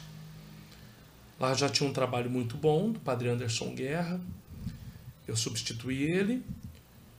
É, e fomos mantendo o trabalho e aumentando. Nessa paróquia eu vivi muito bem. Morava sozinho, não tinha dificuldade. Se eu falar para você que eu senti solidão, eu estou mentindo. Sim. Eu precisava ficar só. Porque, como sempre fui pastoralista, eu sempre gostei muito do trabalho pastoral. Então atendia confissões praticamente todos os dias. Celebrava missa todo dia. É, a parte da manhã eu rezava, na parte da tarde eu estava na atividade pastoral, dando unção dos enfermos, indo para o velório, atendendo confissões é, e desenvolvendo né, o trabalho pastoral na, na, lá na, nessa paróquia. Foram três anos. No segundo, do, aliás, foram no segundo ano, isso foi em 2011, começou aquela crise dos escândalos de pedofilia. No ano 2010, aliás, era, foi o, o, ano sacerdotal. Certo. Eu vivi com intensidade aquele ano. Depois de 2011, eu implantei um sistema de evangelização lá na paróquia e estávamos naquela questão dos escândalos que estavam estourando. Claro, há de se falar que é, tudo isso foi orquestrado, Sim. tudo isso foi aí foi é, é, agitado pela mídia. É, não que não, não existiu, existiu, mas não dessa maneira com que foi colocado. E a tristeza, né, Guto? Toma, tomava sim, conta de um recém-ordenado. Era um padre novo. Eu, aconteceu comigo que aqui em São Paulo eu terminei um sábado santo e eu sempre fiz os 40 dias sem comer carne, que eu adoro. E aí, quando terminava a missa, eu queria. A primeira coisa que eu queria não era chocolate, não. Eu queria achar algum pedaço de carne que tivesse para me comer. Mas padre diocesano não tinha é, para onde ir. Então eu saía sempre com os seminaristas que ajudavam. Íamos procurar algum lugar para comer um lanche, alguma coisa. Porque a nossa alegria era comer um pedaço de Sim. carne no Sábado Santo, depois da missa, né? E aí eu estava na rua, de vidro aberto um, um carro passou do meu lado, viu que eu era padre e gritou pedófilo. Nossa. Foi muito triste. Muito triste. Num sábado santo. Deus começou a me inquietar. E na minha vida de oração me pedia que eu fizesse fraternidade. Eu não conseguia entender. Eu participei um tempo dos círculos do Opus Dei. E eles falam muito de fraternidade sacerdotal. Eu pensei que era aquilo. Falei, bom, acho que Deus está me pedindo para mim cuidar de sacerdotes. E aí comecei a rezar em cima disso. E o Senhor falava na oração: não, não é isso que eu quero. Só que eu tinha medo das respostas que eu ia receber de Deus. E começou a aparecer na paróquia um monte de jovens encantados com a vocação religiosa, com a vocação sacerdotal, mas que não queriam ser padres de qualquer forma. Tinha um ideal de padres. Eu então entendi que era para mim cuidar desses jovens, dar direcionamento espiritual para eles. E estava começando um trabalho de evangelização. Esse trabalho de evangelização, é, é, nós evangelizamos dessa forma. Não sei se o Brasil conhece, mas é, é o escritório é, Católicos em Célula. Né? É uma organização começou em Milão, né? com Dom Pigi, e é, tem reconhecimento da igreja, uma maneira linda de evangelizar, sim. É um método de evangelização. Eu conheci, apliquei na minha paróquia, nós, mas para aplicar nós tínhamos que passar um ano fazendo encontros. Sim, sim. E aí no último retiro, eu estava incomodado demais com essa questão eh, que eu sentia Deus me pedindo algo. O último retiro foi incrível. O, o, o César, que é fundador, é, é cofundador da comunidade Fanuel, ele estava rezando e meu coração explodindo de amor assim que Deus estava derramando. Ele falou assim para mim no final, Padre, Deus vai te dar teu Pedro, teu Tiago, teu João, sem saber o que estava passando no meu Olha coração. aí. Uma moça que hoje é consagrada da fraternidade passou por mim e disse assim, Padre, Deus está falando forte demais. Eu estou incomodadíssima. E o rapaz que era cofundador da fraternidade chegou para mim e disse assim: Padre, estou incomodado. Deus está querendo falar. Naquela noite eu fui adorar Nosso Senhor, fiquei até meia-noite adorando. Terminei de adorar. O que eu tinha vontade? Sair para rezar. Aí esse menino passou por mim e disse assim: Ô padre, eu queria muito ir para um monte rezar. Coisa de menino, né? Sim, sim. Eu falei assim: meu filho, eu não tenho um monte para rezar, não, mas a gente tem um Monte Carmelo, que é um, um- a clausura aqui na cidade de Cotia. Falei, e eu estava pretendendo ir para lá amanhã rezar. Clausura de quem? É, são Do, as- do Carmelo as- mesmo. Do Carmelo, Carmelo, mesmo. Certo, certo, certo. Carmelo de Cotia é um car- Carmelo muito famoso, Sim, muito sim, famoso, sim. é, onde se mantém a regra de uma maneira muito Oh, que maravilha. sério. Um- é o céu aqui Uhum. na Terra. Eu amo aquele lugar. Aí, Guto, era dia 31 de abril. Não sei se 30 ou 31, porque eu não lembro se abril tem 30 ou 31. E o dia seguinte era 1 de maio. Eu fui para lá logo cedo. Fomos rezando no carro a viagem inteira, pedindo para Deus falar, pedindo para Deus falar. Chegamos lá no Carmelo, carismático, né, meu? é, de se Carismático, falar, né? carismático no Orando Carmelo. em línguas, é, daqui até no Carmelo. Eu já tinha minhas madrinhas, de- minha madrinha de oração, né? Aí eu falei, eu não vou rezar no Carmelo é, de- de- dessa forma carismática.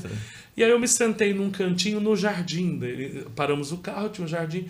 Eu, meu filho, vamos sentar aqui, a gente reza aqui mesmo. E tome oração, tome oração. Ficamos acho que umas duas ou três horas lá, fomos para passar o dia. E rezando ali, Deus deixou muito claro o que ele queria. Eu já tinha, eu já, Deus já tinha colocado isso através dos jovens, eles já tinham falado que era para ser uma fundação, mas ali naquele dia Deus falou assim: não, eu quero, eu vou falar com as palavras que Nosso Senhor Sim. colocou no meu coração, eu quero um sacerdócio novo.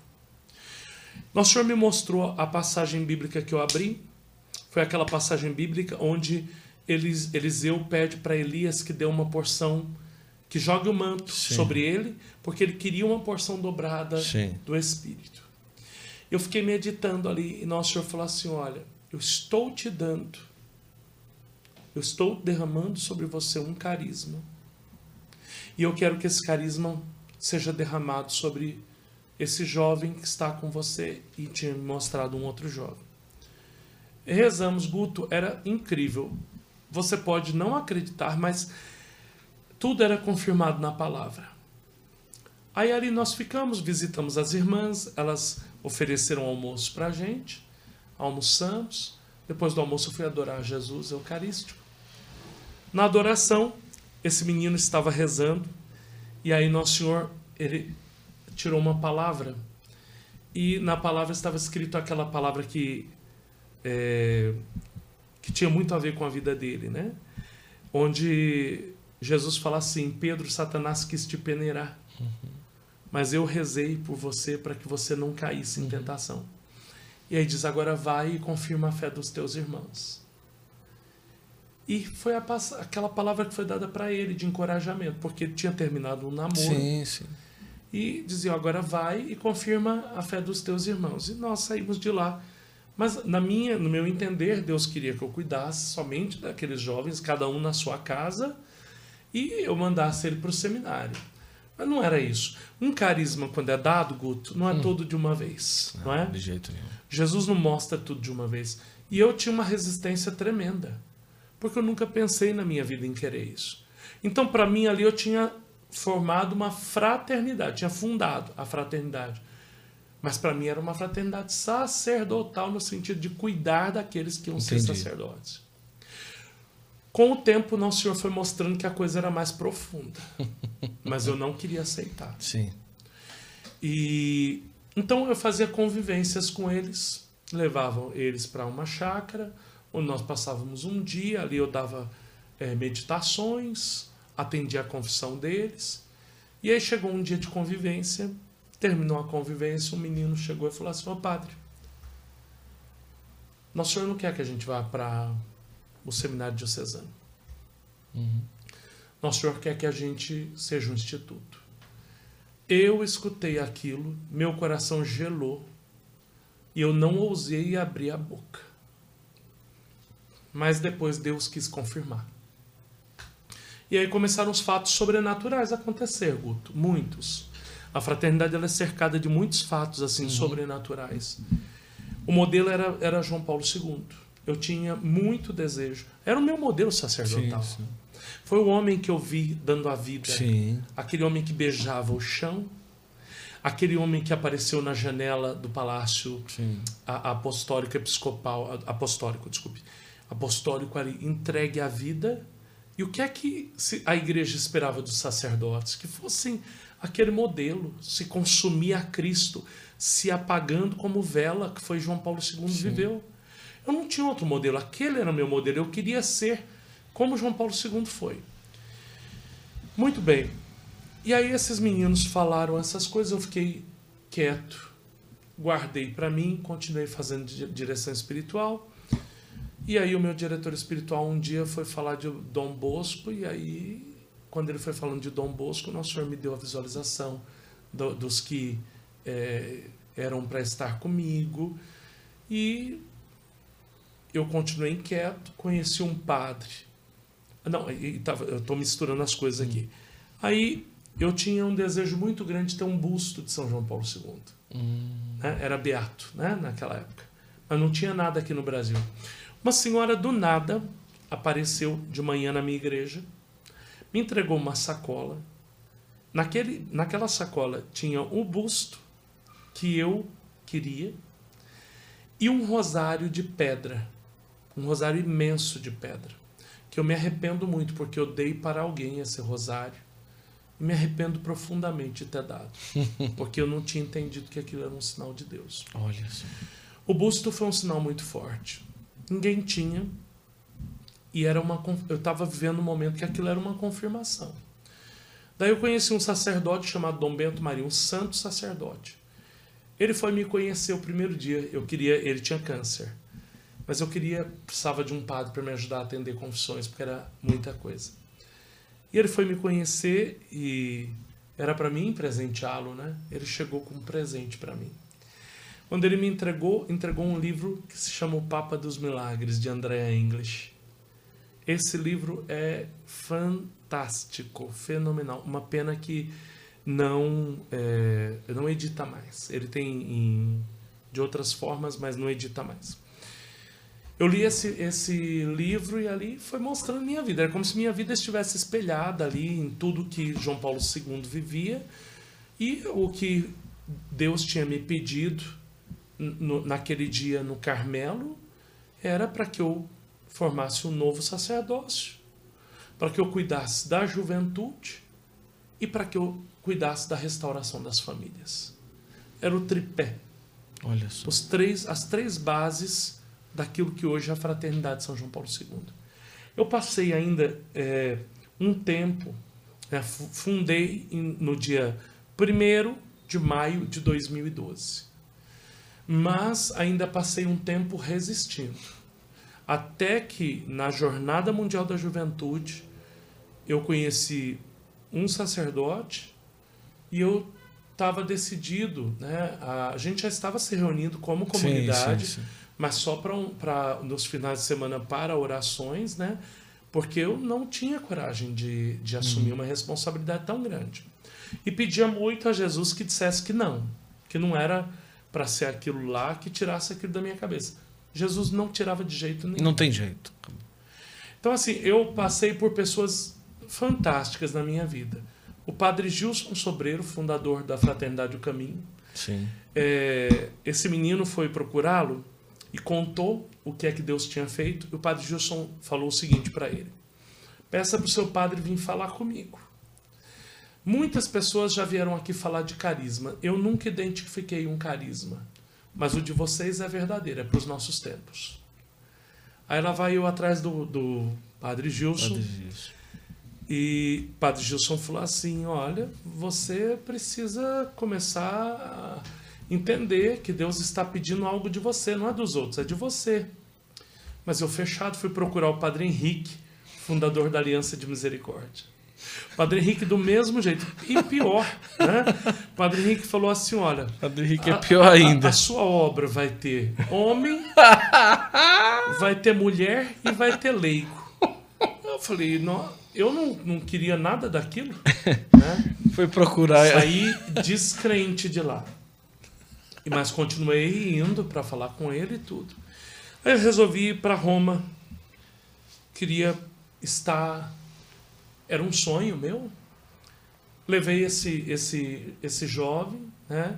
ele também tinha muita vontade de, de, de ir a Roma. Fomos. É, foi uma viagem muito engraçada, mas muito bonita.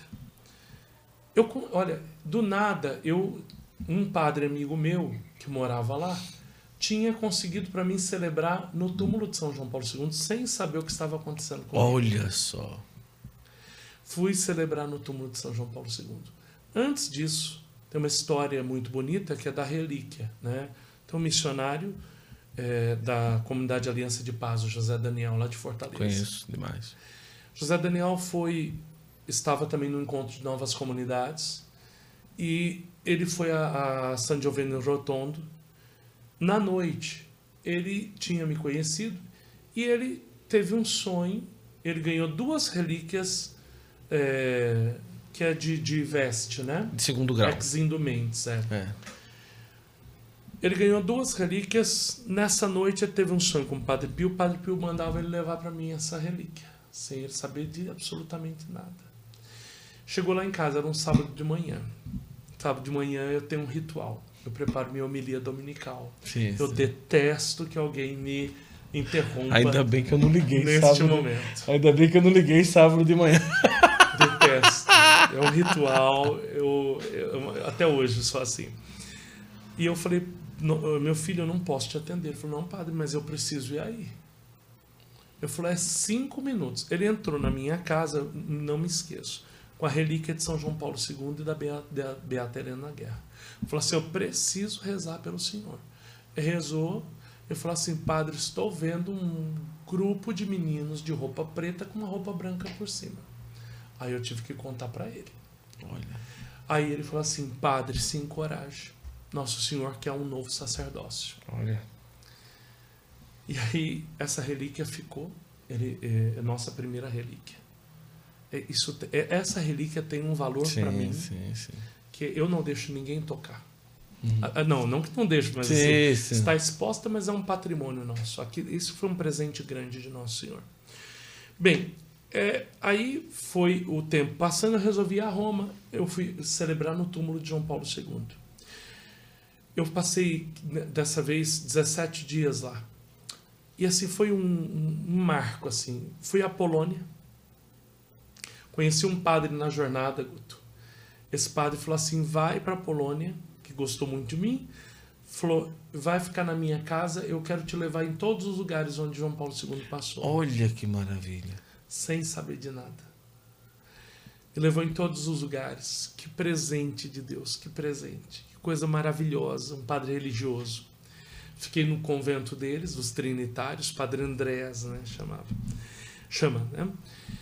Foi maravilhoso. Aí eu fui para, depois voltei, fui para San Giovanni Rotondo, porque Deus Sim. tinha dado esse sinal. Lá foi uma coisa impressionante. Eu, quando entrei no túmulo do Padre Pio, eu não tinha vontade de levantar. Meus joelhos se dobraram e eu fiquei por sete horas sem levantar, chorando, aos prantos. Algo que eu não sei te explicar, é algo muito sobrenatural muito sobrenatural. eu saí de lá uma graça, uma leveza dentro de mim, uma coisa muito boa. E aí descobri que tinha o, o, o museu onde, onde ficava um, o quarto dele e quis ir lá. Aí quando eu cheguei na cela dele, que eu acho que era uma das resistências que eu tinha para a vida religiosa, era abrir mão de tudo. Eu era um padre engomadinho. Tava tudo direitinho, né? Tudo no seu lugar e tudo, saláriozinho tudo, e tudo. Né? É, eu gostava de andar bem arrumadinho, gostava de um bom perfume, sim, né? Sim. E assim, a verdade é que tudo isso demorou porque eu não queria abrir mão é, das seguranças que eu tinha. Quando entrou na cela do Padre Pio? Aquilo me desmontou. Eu via aquela cela pequenina, aquelas coisinhas humildes ali, e aí como se Nosso Senhor falasse assim: Eu quero que você abra mão de tudo. Aí eu saí de lá muito tocado. Voltei, fui procurar o Padre Gilson Sobreiro, contei para ele, ele olhou para mim e falou assim: Agora alugue uma casa, vá amar e ser amado. Não me esqueço.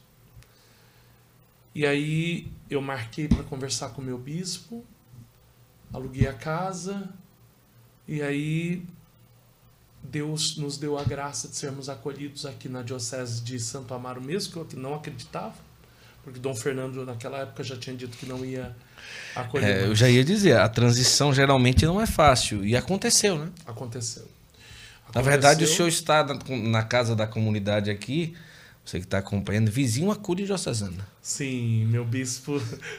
vizinho à Cúria. Até quando eu parei o carro, eu disse, ah, vamos gravar na Cúria Diocesana, que o GPS levou em frente à Cúria, né? Sim, sim. Aí eu disse, mas rapaz, será que o padre mora na Cúria? Mora vizinho, a comunidade, né?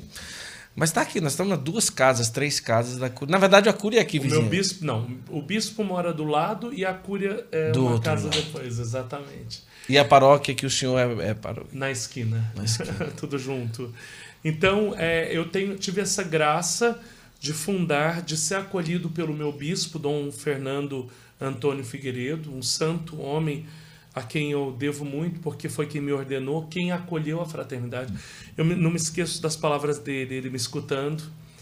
E eu estava fazendo uma reforma, ele, eu, quando eu cheguei para falar com ele, ele disse assim: E aí, padre, como é que está a reforma? Eu disse: Dom Fernando, hoje eu não vim falar da reforma. De outra reforma. É. e aí eu fui falando com ele, ele colocou a mão assim no queixo, Guto.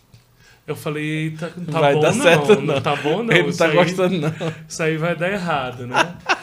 Aí eu falando para ele, falou, olha, eu sempre tive feliz, nunca quis nada, mas foi acontecendo assim, assim, assado. Ele olhou para mim e disse assim: Meu irmão, Santo Agostinho passou pela mesma coisa que você está passando. E ele me disse assim: Você está passando por uma conversão. Aí ele virou para mim e disse assim: é, Frei, ele chamava todo mundo de Frei. Você sabe que eu já tinha dito que não acolho mais nenhuma comunidade aqui. Eu disse: Sim, Dom, Dom Fernando. Por isso estou aqui falando com o senhor.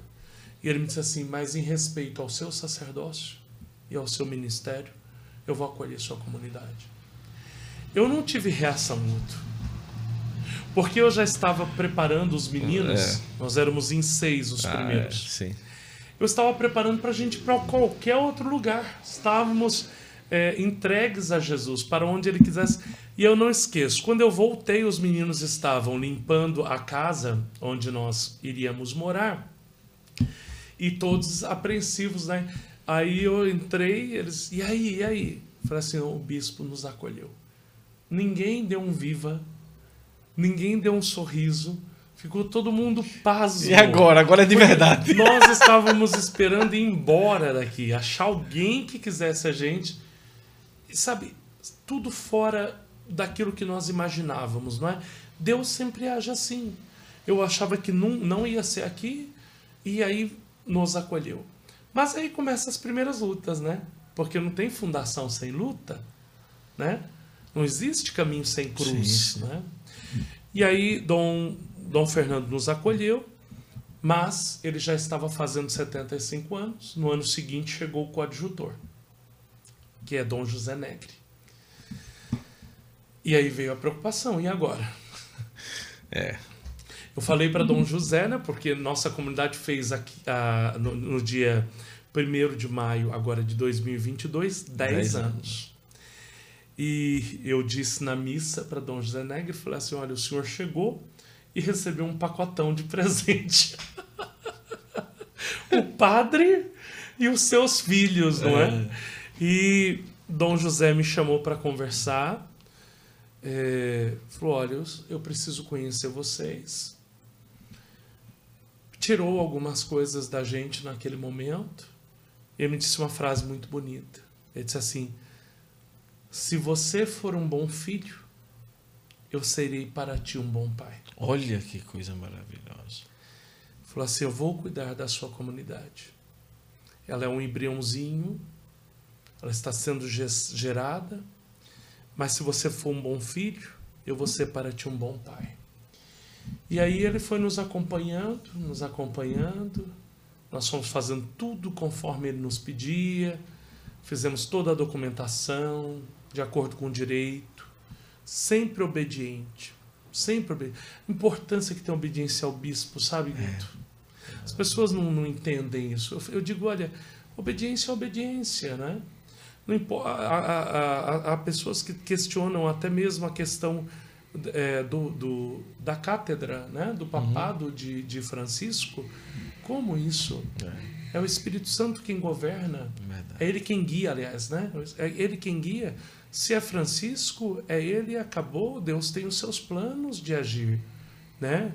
É o nosso Papa, nós temos que rezar, amar e zelar Isso. por ele. Dom Henrique dizia: será que o povo ainda não se acostumou que é o Espírito que manda na igreja? será que o povo ainda não se acostumou? No sentido de que coisas vão acontecer, é, às vezes a gente vai pensar, mas será algum. Mas não, tá ali. Se é para ele tá ali, é para ele tá ali. O Espírito continua agindo e ele continua guiando a igreja. Então, Olha, é eu, eu estou no, no, vivendo o terceiro pontificado da minha vida, porque uhum. o grande pontificado foi de João Paulo II. É, eu também. Depois é, Bento XVI e agora Francisco. Eu entendo essa, essa transição. E Bento XVI veio para dar seguimento daquilo que João Paulo isso. II havia começado. E o Papa Francisco vem hoje Verdade. para fazer uma mudança, sobretudo na Cúria Romana. Isso. Era necessário depois de tantos ataques e escândalos que ficaram expostos, era preciso. Mas, olha, se você for a favor ou contra, você precisa entender uma coisa: gostando ou não, o Espírito Santo nos deu este Papa. Se nos deu esse Papa, Pode ser que você não goste porque ele é argentino, por isso, por aquilo, mas é ele que nós temos que rezar, que amar e, sobretudo, que obedecer. Nós encontramos graça quando nós obedecemos à igreja. É muito bonito as pessoas dizerem: ah, onde está o bispo está a igreja. Mas então, onde está o Papa está quem? É.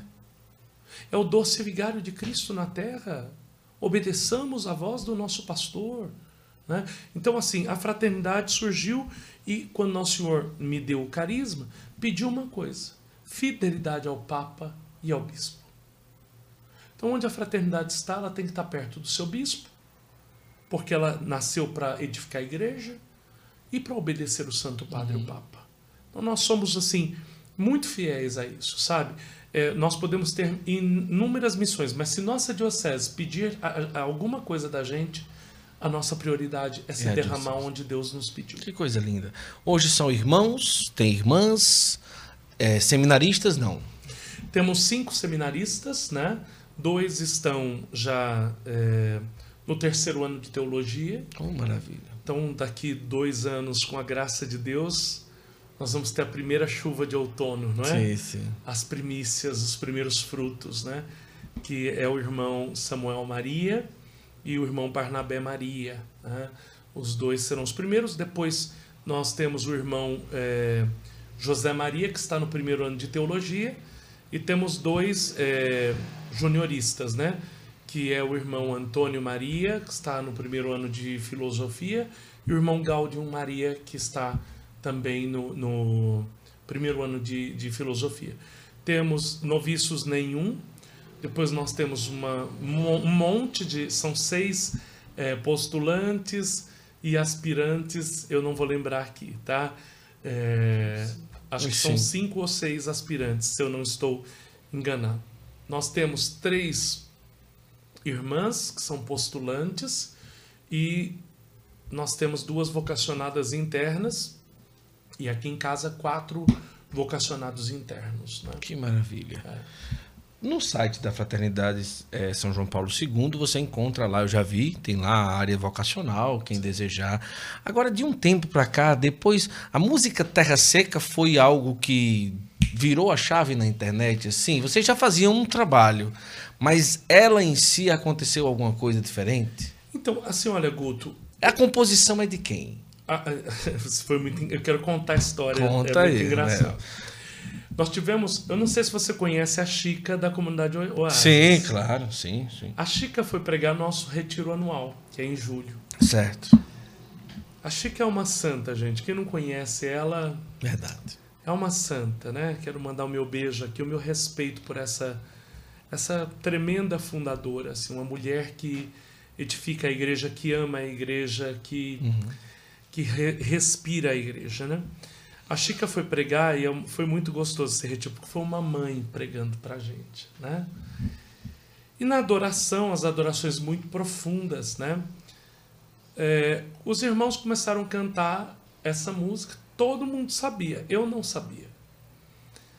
Terminou a, a adoração, eu peguei meu celular e fui procurar, porque eu me lembrava da, da de um trecho da música, fui procurar eu não consigo passar o dia inteiro em casa porque eu sou um pároco ainda, Sim. não é? E, e, sempre é, com paróquias muito grandes e muito movimentadas. Então, eles, é, na adoração da tarde, nós temos dois momentos de adoração durante o dia. Na adoração de manhã, né, que é perto da hora média, e a adoração da tarde, que é, que é próximo do. Aliás, a oração da manhã, que é com as laudes, né? Sim, sim. E depois à tarde, que é próximo das vésperas, das vésperas. antes das vésperas.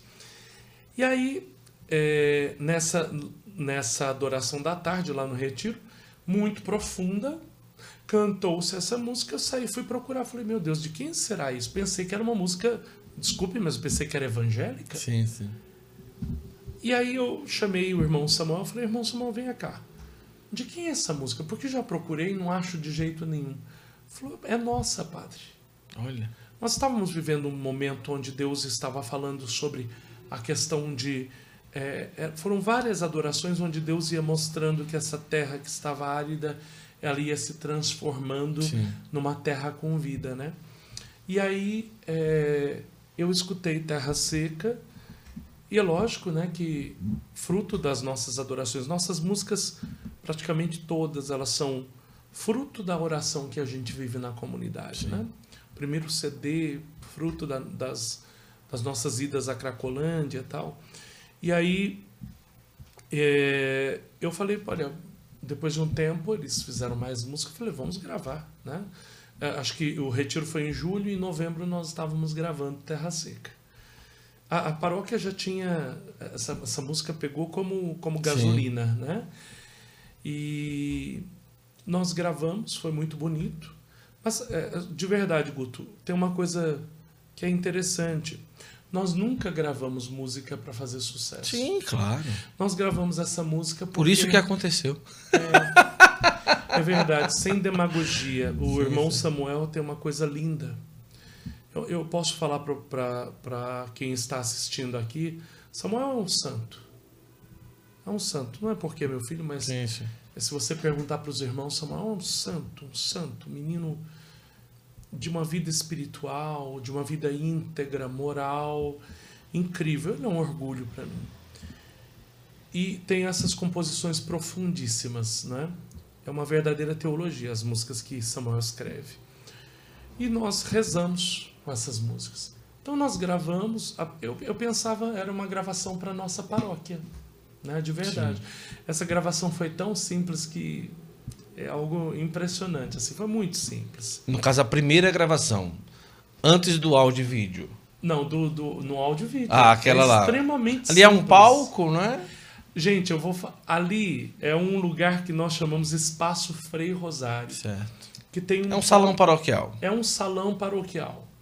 Cabe ali umas 400 pessoas. Iluminou, colocou um bom som. Nós fizemos, passamos, é, é, é, mexemos com, com a, a questão da, da- do visual, Certo. colocamos um bom som, contratamos uma empresa para fazer as imagens, tudo muito barato, porque nós não Sim. tínhamos dinheiro. E a decoração, fui eu quem pensei naquela decoração, chamei uma moça e falou, olha, eu queria assim, assim, assado. Nós fomos arrumando uma coisa aqui, uma outra coisa ali. Aquela iluminação, 80% era nossa, das nossas coisas que nós temos até hoje. Não é? Aquilo foi terra seca. Extremamente simples, mas um momento lindo de oração que nós vivemos ali. Momento de estarmos com Deus. Todas as nossas gravações são momentos de estarmos com Deus. Agora, o senhor canta muito bem, mas parece que teve um tempo que a voz parou. Eu tive dois momentos onde tive um problema na minha voz. O primeiro momento foi logo que me ordenei padre, na, na paróquia Santo Antônio, eu quase perdi a voz. É, eu tive um- uma espécie de uma machucadura na- Certo. numa das. chama fenda vocal. Uma fenda vocal. Eu tive uma fenda vocal. é, eu fiz tratamento nessa fenda por muito tempo. Ela não sarava. Numa missa, num cerco de Jericó, pedi para Nosso Senhor, foi curado. Certo. Do nada. Depois, aí agora, é, quando veio a pandemia, nós tivemos que fazer, trabalhar com comunicação, Sim. porque o povo estava em casa e eu preocupado, como, esse- na minha cabeça, eu ia perder meus fiéis. Uhum. É, é, como que ia ficar? Não sabíamos quanto tempo isso ia durar, foi durando, durando. Nós começamos a Web TV. Só que exigiu demais de mim. Era o dia inteiro. Eu tinha que me preparar, eu tinha que cantar, eu tinha que pregar, eu celebrava missa, rezava terço. Isso foi exigindo demais. E aí, com o tempo, a voz pegou e, e- e- e começou a dar, ficar rouca, né? E aí, quando eu fui ver, eu estava com um nódulo nas cordas vocais. E aí, tive que me afastar, ficar um tempo sem, sem cantar, né? Difícil, porque para quem Antes gosta... ou depois de gravar a música Terra Seca? Depois, depois de gravar. Depois de gravar. É. Nós tínhamos gravado Fome Insaciável. É o nosso terceiro CD. É, Fome Insaciável é uma música muito bonita, Já que eu ouvi, adoro, sim. mas que ela é muito aguda, Uhum. né? Só quem tinha timbre para cantar era eu. Eu gravei Fome Insaciável, depois não conseguia cantar, né? Porque deu problema na voz. E aí eu achei um anjo de Deus, que é a minha terapeuta, mas a cura veio no cerco de Jericó de dezembro do ano passado. Olha. Quando na segunda semana eu estava celebrando a missa e comecei a perceber que não tava mais, que a, rouquidão tinha ido embora. E eu falei assim, "Ah, tem alguma coisa esquisita. Aí eu quis esperar terminar o cerco de Jericó, porque se fosse voltasse, na semana seguinte eu estaria rouco. Sim. Da segunda semana do cerco de Jericó até hoje, nunca mais. Olha só. Que Aí eu fiz o exame, né? Quis fazer o exame, fiz durante o cerco. E aí foi fazer o exame, não tinha nem a marca da, do nódulo. A doutora ficou impressionada. E aí tá aí. Tô aqui, cantando, pregando, fazendo os programas de novo na Web TV. Estamos aqui. Hoje já celebrei duas missas, atendi as pessoas. é, E tá estamos falando aqui há quase duas horas. Exatamente. Acho que mais até. Não, quase duas horas. O que é que vocês iam fazer na Cracolândia? Então, o nosso, só acho que para o pessoal entender e para você também, Guto, nós, nosso carisma é ser todo de Jesus por Maria. A Virgem Maria, a primeira coisa que ela fez foi servir. Isso. E quando nós, Deus nos deu o- a- o carisma, ele me pedia três pontos: a santificação do clero, a salvação da juventude. E eu tenho uma coisa que. que e, e também era um amor de João Paulo II, mas Sim. também de Dom Bosco, que é Sim. nosso baluarte. Eu sempre digo: onde tem um jovem, lá a fraternidade deve estar. Então eu ia para Cracolândia para salvar aqueles jovens de lá. Porque eram é, muitos, a Cracolândia tinha ali 2.500 pessoas, e um dia eu fui chamado pelo Padre Henrique para uma reunião, no qual a igreja estava precisando de uma presença lá. Todos os dias eles queriam alguém para ficar lá. Eu falei, a fraternidade pode assumir um apostolado. Mas não foi algo que eu quis, foi algo que Jesus nos deu. E aí eu ia toda quinta. Celebrava a missa sem experiência nenhuma, Guto. Porque assim, trabalhar com é, jovens. Mas numa igreja? Celebrava numa igreja? Não, não. Celebrava na, no meio da. No meio do fluxo, né? Que a gente chama. Na, na, na, no meio das barracas de droga lá. Como era isso? Era uma loucura. O senhor não tinha medo, não? Não. No início, não? Não. Eu, eu fui, não sabíamos como evangelizar. Aí nós tínhamos uma barraca de 3 metros por 3, que era da Arquidiocese de São Paulo. Ali nós colocávamos uma mesinha dessa de bar, né? abríamos, aí nós levávamos tudo para a missa, né? tudo com muita dignidade. Era uma mesinha, era o que dava para a gente ter.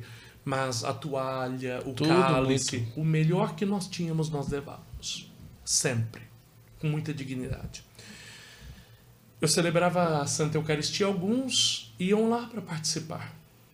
Lógico que eu não dava comunhão, Sim. depois eu fui conhecendo alguns, atendi confissão. E aí era bonito, né, Guto? Eles, quando a gente chegava, eles tinham um respeito muito grande, porque eles, para eles, né, os homens de preto ou de marrom, era um sinal de Deus, né? É, e ali estávamos tudo meio misturados ali, iam evangélicos, espíritas, é, nós católicos. Não tínhamos briga, não brigávamos, porque cada um estava fazendo a sua parte e todos nós tínhamos um único objetivo que era ajudar aqueles pobres homens que estavam é, escravizados pela droga. Mas eu me lembro que quando eu levantava a hóstia, eu me dirigia na direção de lá. E eu, quando estava com a, a hóstia elevada, eu dizia: Senhor, seja luz nessas trevas aqui. Brilhe nas trevas desses corações. Toda a consagração eu pedia. Teve um dia muito bonito. Nós come... Aí nós levávamos lanche, tocávamos violão, as músicas e enquanto a gente estava tocando, os outros irmãos ficavam perto e ia começando a conversar com eles. Na conversa, nós abordávamos e falava: "Você não quer sair da rua? Essa vida não é para você, meu irmão". E começamos a tirar eles de lá. Em uma noite nós tiramos 22, foi o dia que nós mais tiramos de lá. E levava para onde?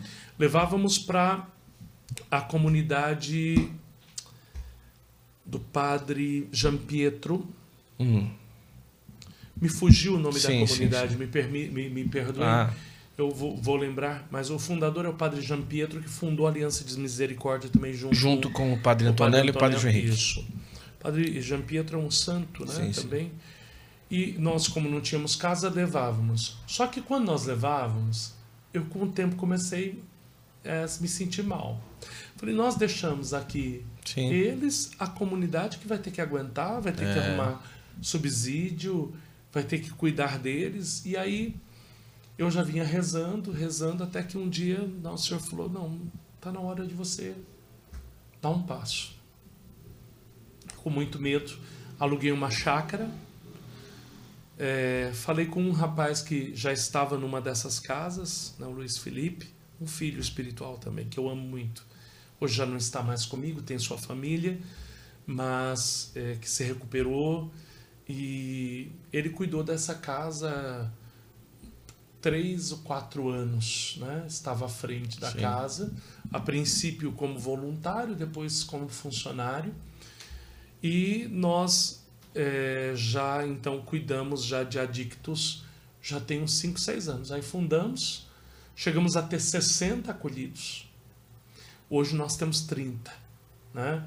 É, 30 acolhidos na nossa casa. Então, nós passamos um ano de tratamento, depois vamos devolvendo eles para a sociedade aos pouquinhos, eles irem pegando uhum. o trabalho, arrumando algumas coisas para poder é, sair e, e, e, e, caminhar. As pessoas buscavam ali olhar para o padre e dizer: Padre, eu quero mudar, eu não aguento estar tá aqui. Sim, Guto. Era muito bonito. Atendi confissões, muitas lá. Nas Santas Missas, histórias muito marcantes, muito marcantes. Um dia, uma, uma prostituta de lá, eu estava celebrando a missa, nesse dia não tinha barraca, eu estava com uma mesa no meio deles mesmo. E eu me lembro que ela chegou toda suja, assim, e na hora do ofertório, a hora que eu estava falando, nós vamos ofertar Jesus o nosso coração, ela pegou, colocou a mão dela na mesa e ela começou a chorar, entregando ali a vida dela. Toda quinta-feira ela ia.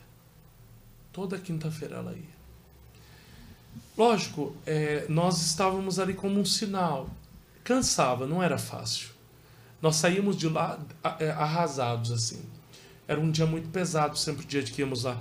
E um dia eu estava muito cansado na, na esquina da Cracolândia com a estação é, que tem de metrô. E aí um dia eu estava meio para baixo. Um deles bateu, Guto, nas minhas costas e disse assim: Ô padre, eu sei que às vezes dá vontade de não vir mais. Nossa.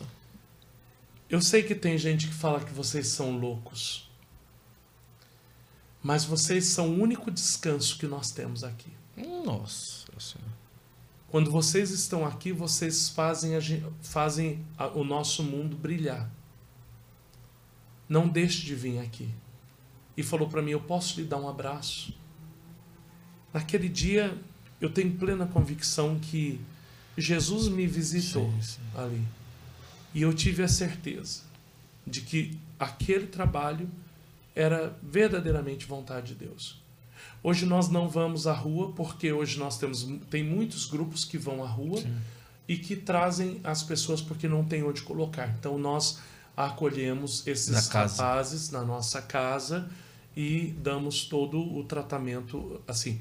Não é uma clínica, é uma casa de acolhida onde nós tratamos com a laborterapia. Sim. É o trabalho, trabalho e a oração. Agora, é, qual é a regra lá dentro, padre? É, enquanto a polícia, a polícia não entra lá dentro e impede de usar droga, eles usam livremente por ali. Usam livremente. E chega uma hora que a polícia chega para tirar dali e colocar em outro canto, ou quando como que é? Se, eu vejo que aparece na televisão. Ah, hoje, hoje é, quando nós íamos, ela, ela estava num, num quarteirão. Certo, né? certo. Existia uma parte que era uma praça. Então ali visivelmente eles usam drogas e a polícia não interfere.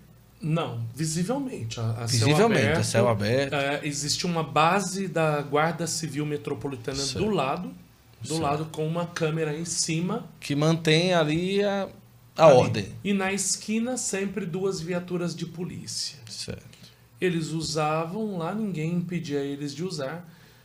Mas também existia, lógico, o tráfico lá dentro, que eu entrei em todas as barracas de, de, de, venda lá, eu cheguei a entrar. Entrava com Jesus sacramentado. Então, talvez de vez em quando a polícia faz algum bate no então, tráfico. Então, aí ali acontecia de vez em quando, quando eles tinham alguma denúncia, ah. então para reprimir um pouco, ah. então eles iam lá nas barracas, né? Eles entravam lá e aí começavam as guerras, né? Porque eles iam mexer com hum. os traficantes lá. Mas nós estávamos lá para acolher, para levar Jesus, não é? Então assim, lógico, é, ali nós, nós não somos favoráveis à violência de forma alguma nem dos dependentes químicos contra a polícia, mas também não somos favoráveis a, a, a que se use de uma força desnecessária com relação a eles. Uma Sim. coisa é se defender, mas usar da força uhum. é ser humano que está lá. E doente. Doente, doente. Doente. Né? Olha que conversa. Quanto tempo que nós já estamos aqui? Vamos chegar ao final já da nossa conversa. É, eu quero louvar e agradecer a Deus. Aqui em Santo Amaro, é, Padre Marcelo, Padre Ailton, Frei Gilson. Sim, meu irmão. Mas o que, que, tem aqui que, que, que, que, exporta padres para o Brasil? É uma coisa curiosa, é. não é? Tem mais, não? Que assim aparece Sim, na... no, no, nós temos o Padre Marcelo, né, que é esse expoente, o primeiro, né? É, o Frei Gilson, que hoje é um nome muito forte né, na nossa, no Brasil inteiro. Mas nós temos é, o padre Anderson Guerra, sim, sim. que também tem um trabalho, um trabalho, nas mídias é, bastante forte. É, nós temos a irmã Ana Paula, sim, também, que é de nossa diocese. É, eu não me considero. É, eu me considero um padrezinho de paróquia. Não, tenho até vergonha de, de. Nossa, meu Deus. Como o Frei Gilson é extremamente. Lógico que ele tem hoje. Ele tem ciência né, do que ele é hoje para o Brasil, mas é uma pessoa extremamente humilde, como o Padre Marcelo também, um homem sim, muito sim, santo sim, e humilde. Eu tenho alegria, sabe, Guto, de ter esses meus irmãos. Claro, né? claro.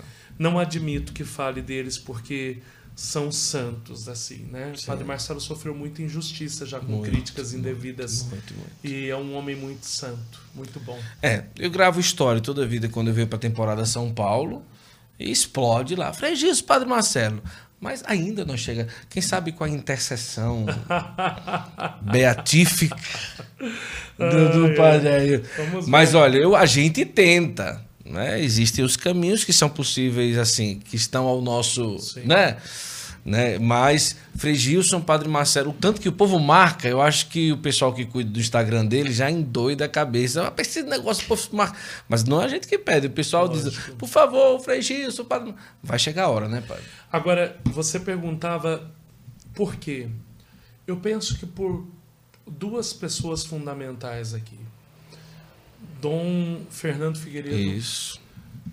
Foi um homem que. Foi não, é um homem muito importante para nós. É. Um homem que desbravou essa diocese. É verdade. Um homem que enfrentou muita coisa, chegou aqui com pouquíssimas paróquias e transformou essa diocese numa potência. Nós somos a maior diocese do Brasil e uma das maiores do mundo. Fora as arquidioceses. Quando fala, quando fala de maior, é número de padres? E, número, número de paróquias? De pessoas. E número de pessoas? E número de pessoas. Depois das arquidioceses, nós somos a maior diocese do Brasil. Nós temos 5 milhões de habitantes aqui na nossa, nossa diocese. Nossa Senhora. A população do Rio de Janeiro. Meu Deus Então, é, nós temos hoje 112 paróquias. Se, não, se, se 300 padres? Temos 200 e quase 300 padres, 250 padres por aí. Que impressionante. Então, é, somos em, é, são números muito expressivos. Hoje a diocese já mandou padres para nós temos comunidades na França, na Itália, é, na África, em diversos lugares, né? No Brasil, em diversos. Quando nós falamos diocese, é porque todas as congregações que nasceram da diocese. Os padres são encardinados sim, aqui. Somos todos encardinados aqui. Então somos, até que não tenhamos aprovação pontifícia, somos todos é, diocesanos. É, religiosos ligados a diocese. diocesanos. Né? Isso nosso bispo frisa muito. E hoje, porque nós temos um santo. O nosso bispo é muito santo. Dom José Negre é, é, é, é um, é meu pai, é meu amigo, sabe, é, é uma pessoa extraordinária. Que, que eu, eu tenho certeza que a diocese ela cresce, ela se expande por conta da santidade do nosso bispo, sabe? Então, isso é, é, é muito impressionante. Assim, a gente tem Na próxima temporada. São Paulo, nós vamos entrevistar ele, então. Olha, eu. Vamos fazer isso daí. Dom José Negre. Me pediram vai... hoje, quando eu cheguei no aeroporto, eu vi uma, uma moça. É, entrevista Dom José Negre. E também pediram também muito Dom Fernando também. Nosso Senhor vai providenciar tudo. Sim. Dom José é uma figura impressionante. Eu penso que o Brasil precisa de fato conhecer este homem muito santo, muito santo. E mesmo. vamos sim. Padre, muito agradecido. Eu estou aqui muito feliz com essa conversa. Acima de tudo, pela acolhida, o Senhor receber a gente aqui na casa do Senhor e os meninos aqui, os irmãos todos muito atenciosos. É bom quando chega numa casa fraterna e a pessoa, pelo menos, é, se sente bem à vontade, claro. não é? E muito bem acolhido. E desculpa também até essa hora a gente aqui conversando, mas tudo pelo reino de Deus. Com certeza. Amanhã tem um domingo que espera o senhor. Sim. E, e uma, uma ida aos Estados Unidos está próxima? É, eu vou é, por esses dias fazer uma missão, porque nós temos um núcleo da fraternidade Lá. lá nos Estados Unidos e eu tenho poucos consagrados. Eu não falei das, dos leigos, né? Hoje nós temos 103 leigos consagrados. Que maravilha. Da, da, fazem parte da fraternidade, quatro são lá dos Estados Unidos, Estados né? Unidos. Então eu vou lá celebrar os 10 anos com eles, nós vamos ter uma confraternização, celebrar um casamento e um batizado. Ah, E aí volto para cá. que maravilha, que bom. Padre, muito agradecido. É, a Fraternidade São João Paulo II está num caminho muito especial nas redes sociais, que continue assim. Eu tenho acompanhado o trabalho de vocês, estava conversando aqui com o Pedro antes do senhor chegar. E não só através da música, mas tudo que vocês têm feito. E muito, muito, muito agradecido pela disponibilidade. Se quiser falar qualquer coisa, fique à vontade. Eu que agradeço, Guto, é um prazer imenso, uma alegria muito grande estar contigo. É, eu me sinto como eu me sinto até envergonhado, me sinto é, é quando me isso? perguntam, padre, o senhor é um cantor? Não, sou um padre, Uhum, um simples padre de paróquia. uhum. Não, o senhor não quis que eu fosse cantor. Eu canto porque eu amo Jesus Sim. e eu gosto de adorá-lo cantando. É, cantar para mim é o meu descanso, né? Mas não me sinto um padre cantor, né? Me sinto padre pregador, né? Que atende confissões, que cuida das pessoas, que vai ao meio do povo. É, a Fraternidade São João Paulo II é o instituto então é, religioso clerical. Nós acolhemos rapazes que queiram ser padres ou irmãos. Nós temos o ramo feminino, né? A irmã Rose é a superiora geral. É, depois nós temos os laicato, né? Então, se você quer fazer parte, quer conhecer mais, é, nós temos o nosso canal no YouTube, Fraternidade São João Paulo II. Temos o nosso Instagram, F, arroba FSJPII. Temos nossos produtos, né? É, arroba loja FSJPII Store. Né? Temos todo, nós temos, eu lancei um livro é, agora em dezembro, no dia 16 de dezembro, que fala sobre Nossa Senhora, minha Oh, história com a Virgem Maria, meu último livro, o terceiro livro que eu escrevo. É, nós temos as nossas músicas nas plataformas digitais. Eu saiu, nós agora tivemos um lançamento de uma música chamada Naveguei, que saiu agora no mês de abril. Vamos lançar uma música minha agora no mês de maio, né? Que maravilha. ainda agora no final do mês e estamos prontos quase para gravar um novo CD eh, do Ministério. né? Eles estão fazendo shows pelo Brasil inteiro. Sim. Então curta aí. Nossas músicas são para ajudar vocês a rezarem, músicas bíblicas que eu espero em Deus que possam ajudar muitas pessoas. E claro, contem com a Fraternidade São João Paulo II. Nós queremos nos derramar na igreja, nós queremos ajudar a igreja onde nós formos, onde Deus permitir, que nós possamos fazer com que a igreja seja edificada. Amém. E eu rezo com as músicas da fraternidade. Quase todo dia de manhã. É o Jardim, é Terra Seca, é aquela outra, meu Deus do céu, que as três que geralmente é ali da Jardim, Terra Seca e a outra como chama? É banquete. Isso, banquete, Banquete. isso, pronto. As três, as três ali são bem presentes e eu estou muito feliz em estar aqui. E se você não conhece ainda, vale a pena conhecer o Instagram da comunidade, o YouTube da comunidade, da fraternidade. E se você sente o chamado, vai e procura a fraternidade, vale muito a pena. Vale muito a pena mesmo. E se você ainda não é inscrito no Santo Flow Podcast, toda quinta-feira a gente está aqui por enquanto, porque a gente tem novidades aí para o próximo mês. A gente vai aí estar mais presente na- nas noites da, da- da- na, na casa de vocês. Mas toda quinta-feira a gente tem aqui a temporada São Paulo. Aqui foi mais um episódio, então fique à vontade. Vai lá no Instagram do nosso Santo Flow Podcast eh, e também no YouTube, se você não é inscrito, eh, se inscreve. Padre, vamos terminar com a bênção especial, Sim. com a relíquia de São João Paulo II. Olha que presente para nós aqui do Santo Flow. E para você que esteve conosco, o nosso agradecimento, a nossa alegria. E agora a bênção final. Essa é uma gota de sangue de São João Paulo II, das poucas que eh, ainda existem. Nós tivemos essa graça de receber por parte da igreja. Eu quero pedir a intercessão dele por você. pela tua vida, por aqueles que estão enfermos, por aqueles que estão passando por depressão, por aqueles que têm desanimado, estão fracassando na fé, que o Senhor, por intercessão de São João Paulo II, derrame sobre ti a sua bênção, o Pai, o Filho e o Espírito Santo. Amém. Deus abençoe e olha que alegria que nosso Senhor te dê uma santa noite. Amém. Com certeza todo mundo está dizendo, manda o padre cantar a Terra Seca, mas vai lá no YouTube e escuta lá, não é? Porque aí, senão, depois o YouTube vai dizer: Eita, tem música nesse podcast. Aí, às vezes, eles ficam com a orelha em pé. Aí não dá muito certo, não. com certeza. Mas escuta lá e fica à vontade. Obrigado, Padre. Eu que agradeço. Tchau, tchau. Tchau, tchau, pessoal. Até a próxima quinta-feira, se Deus quiser.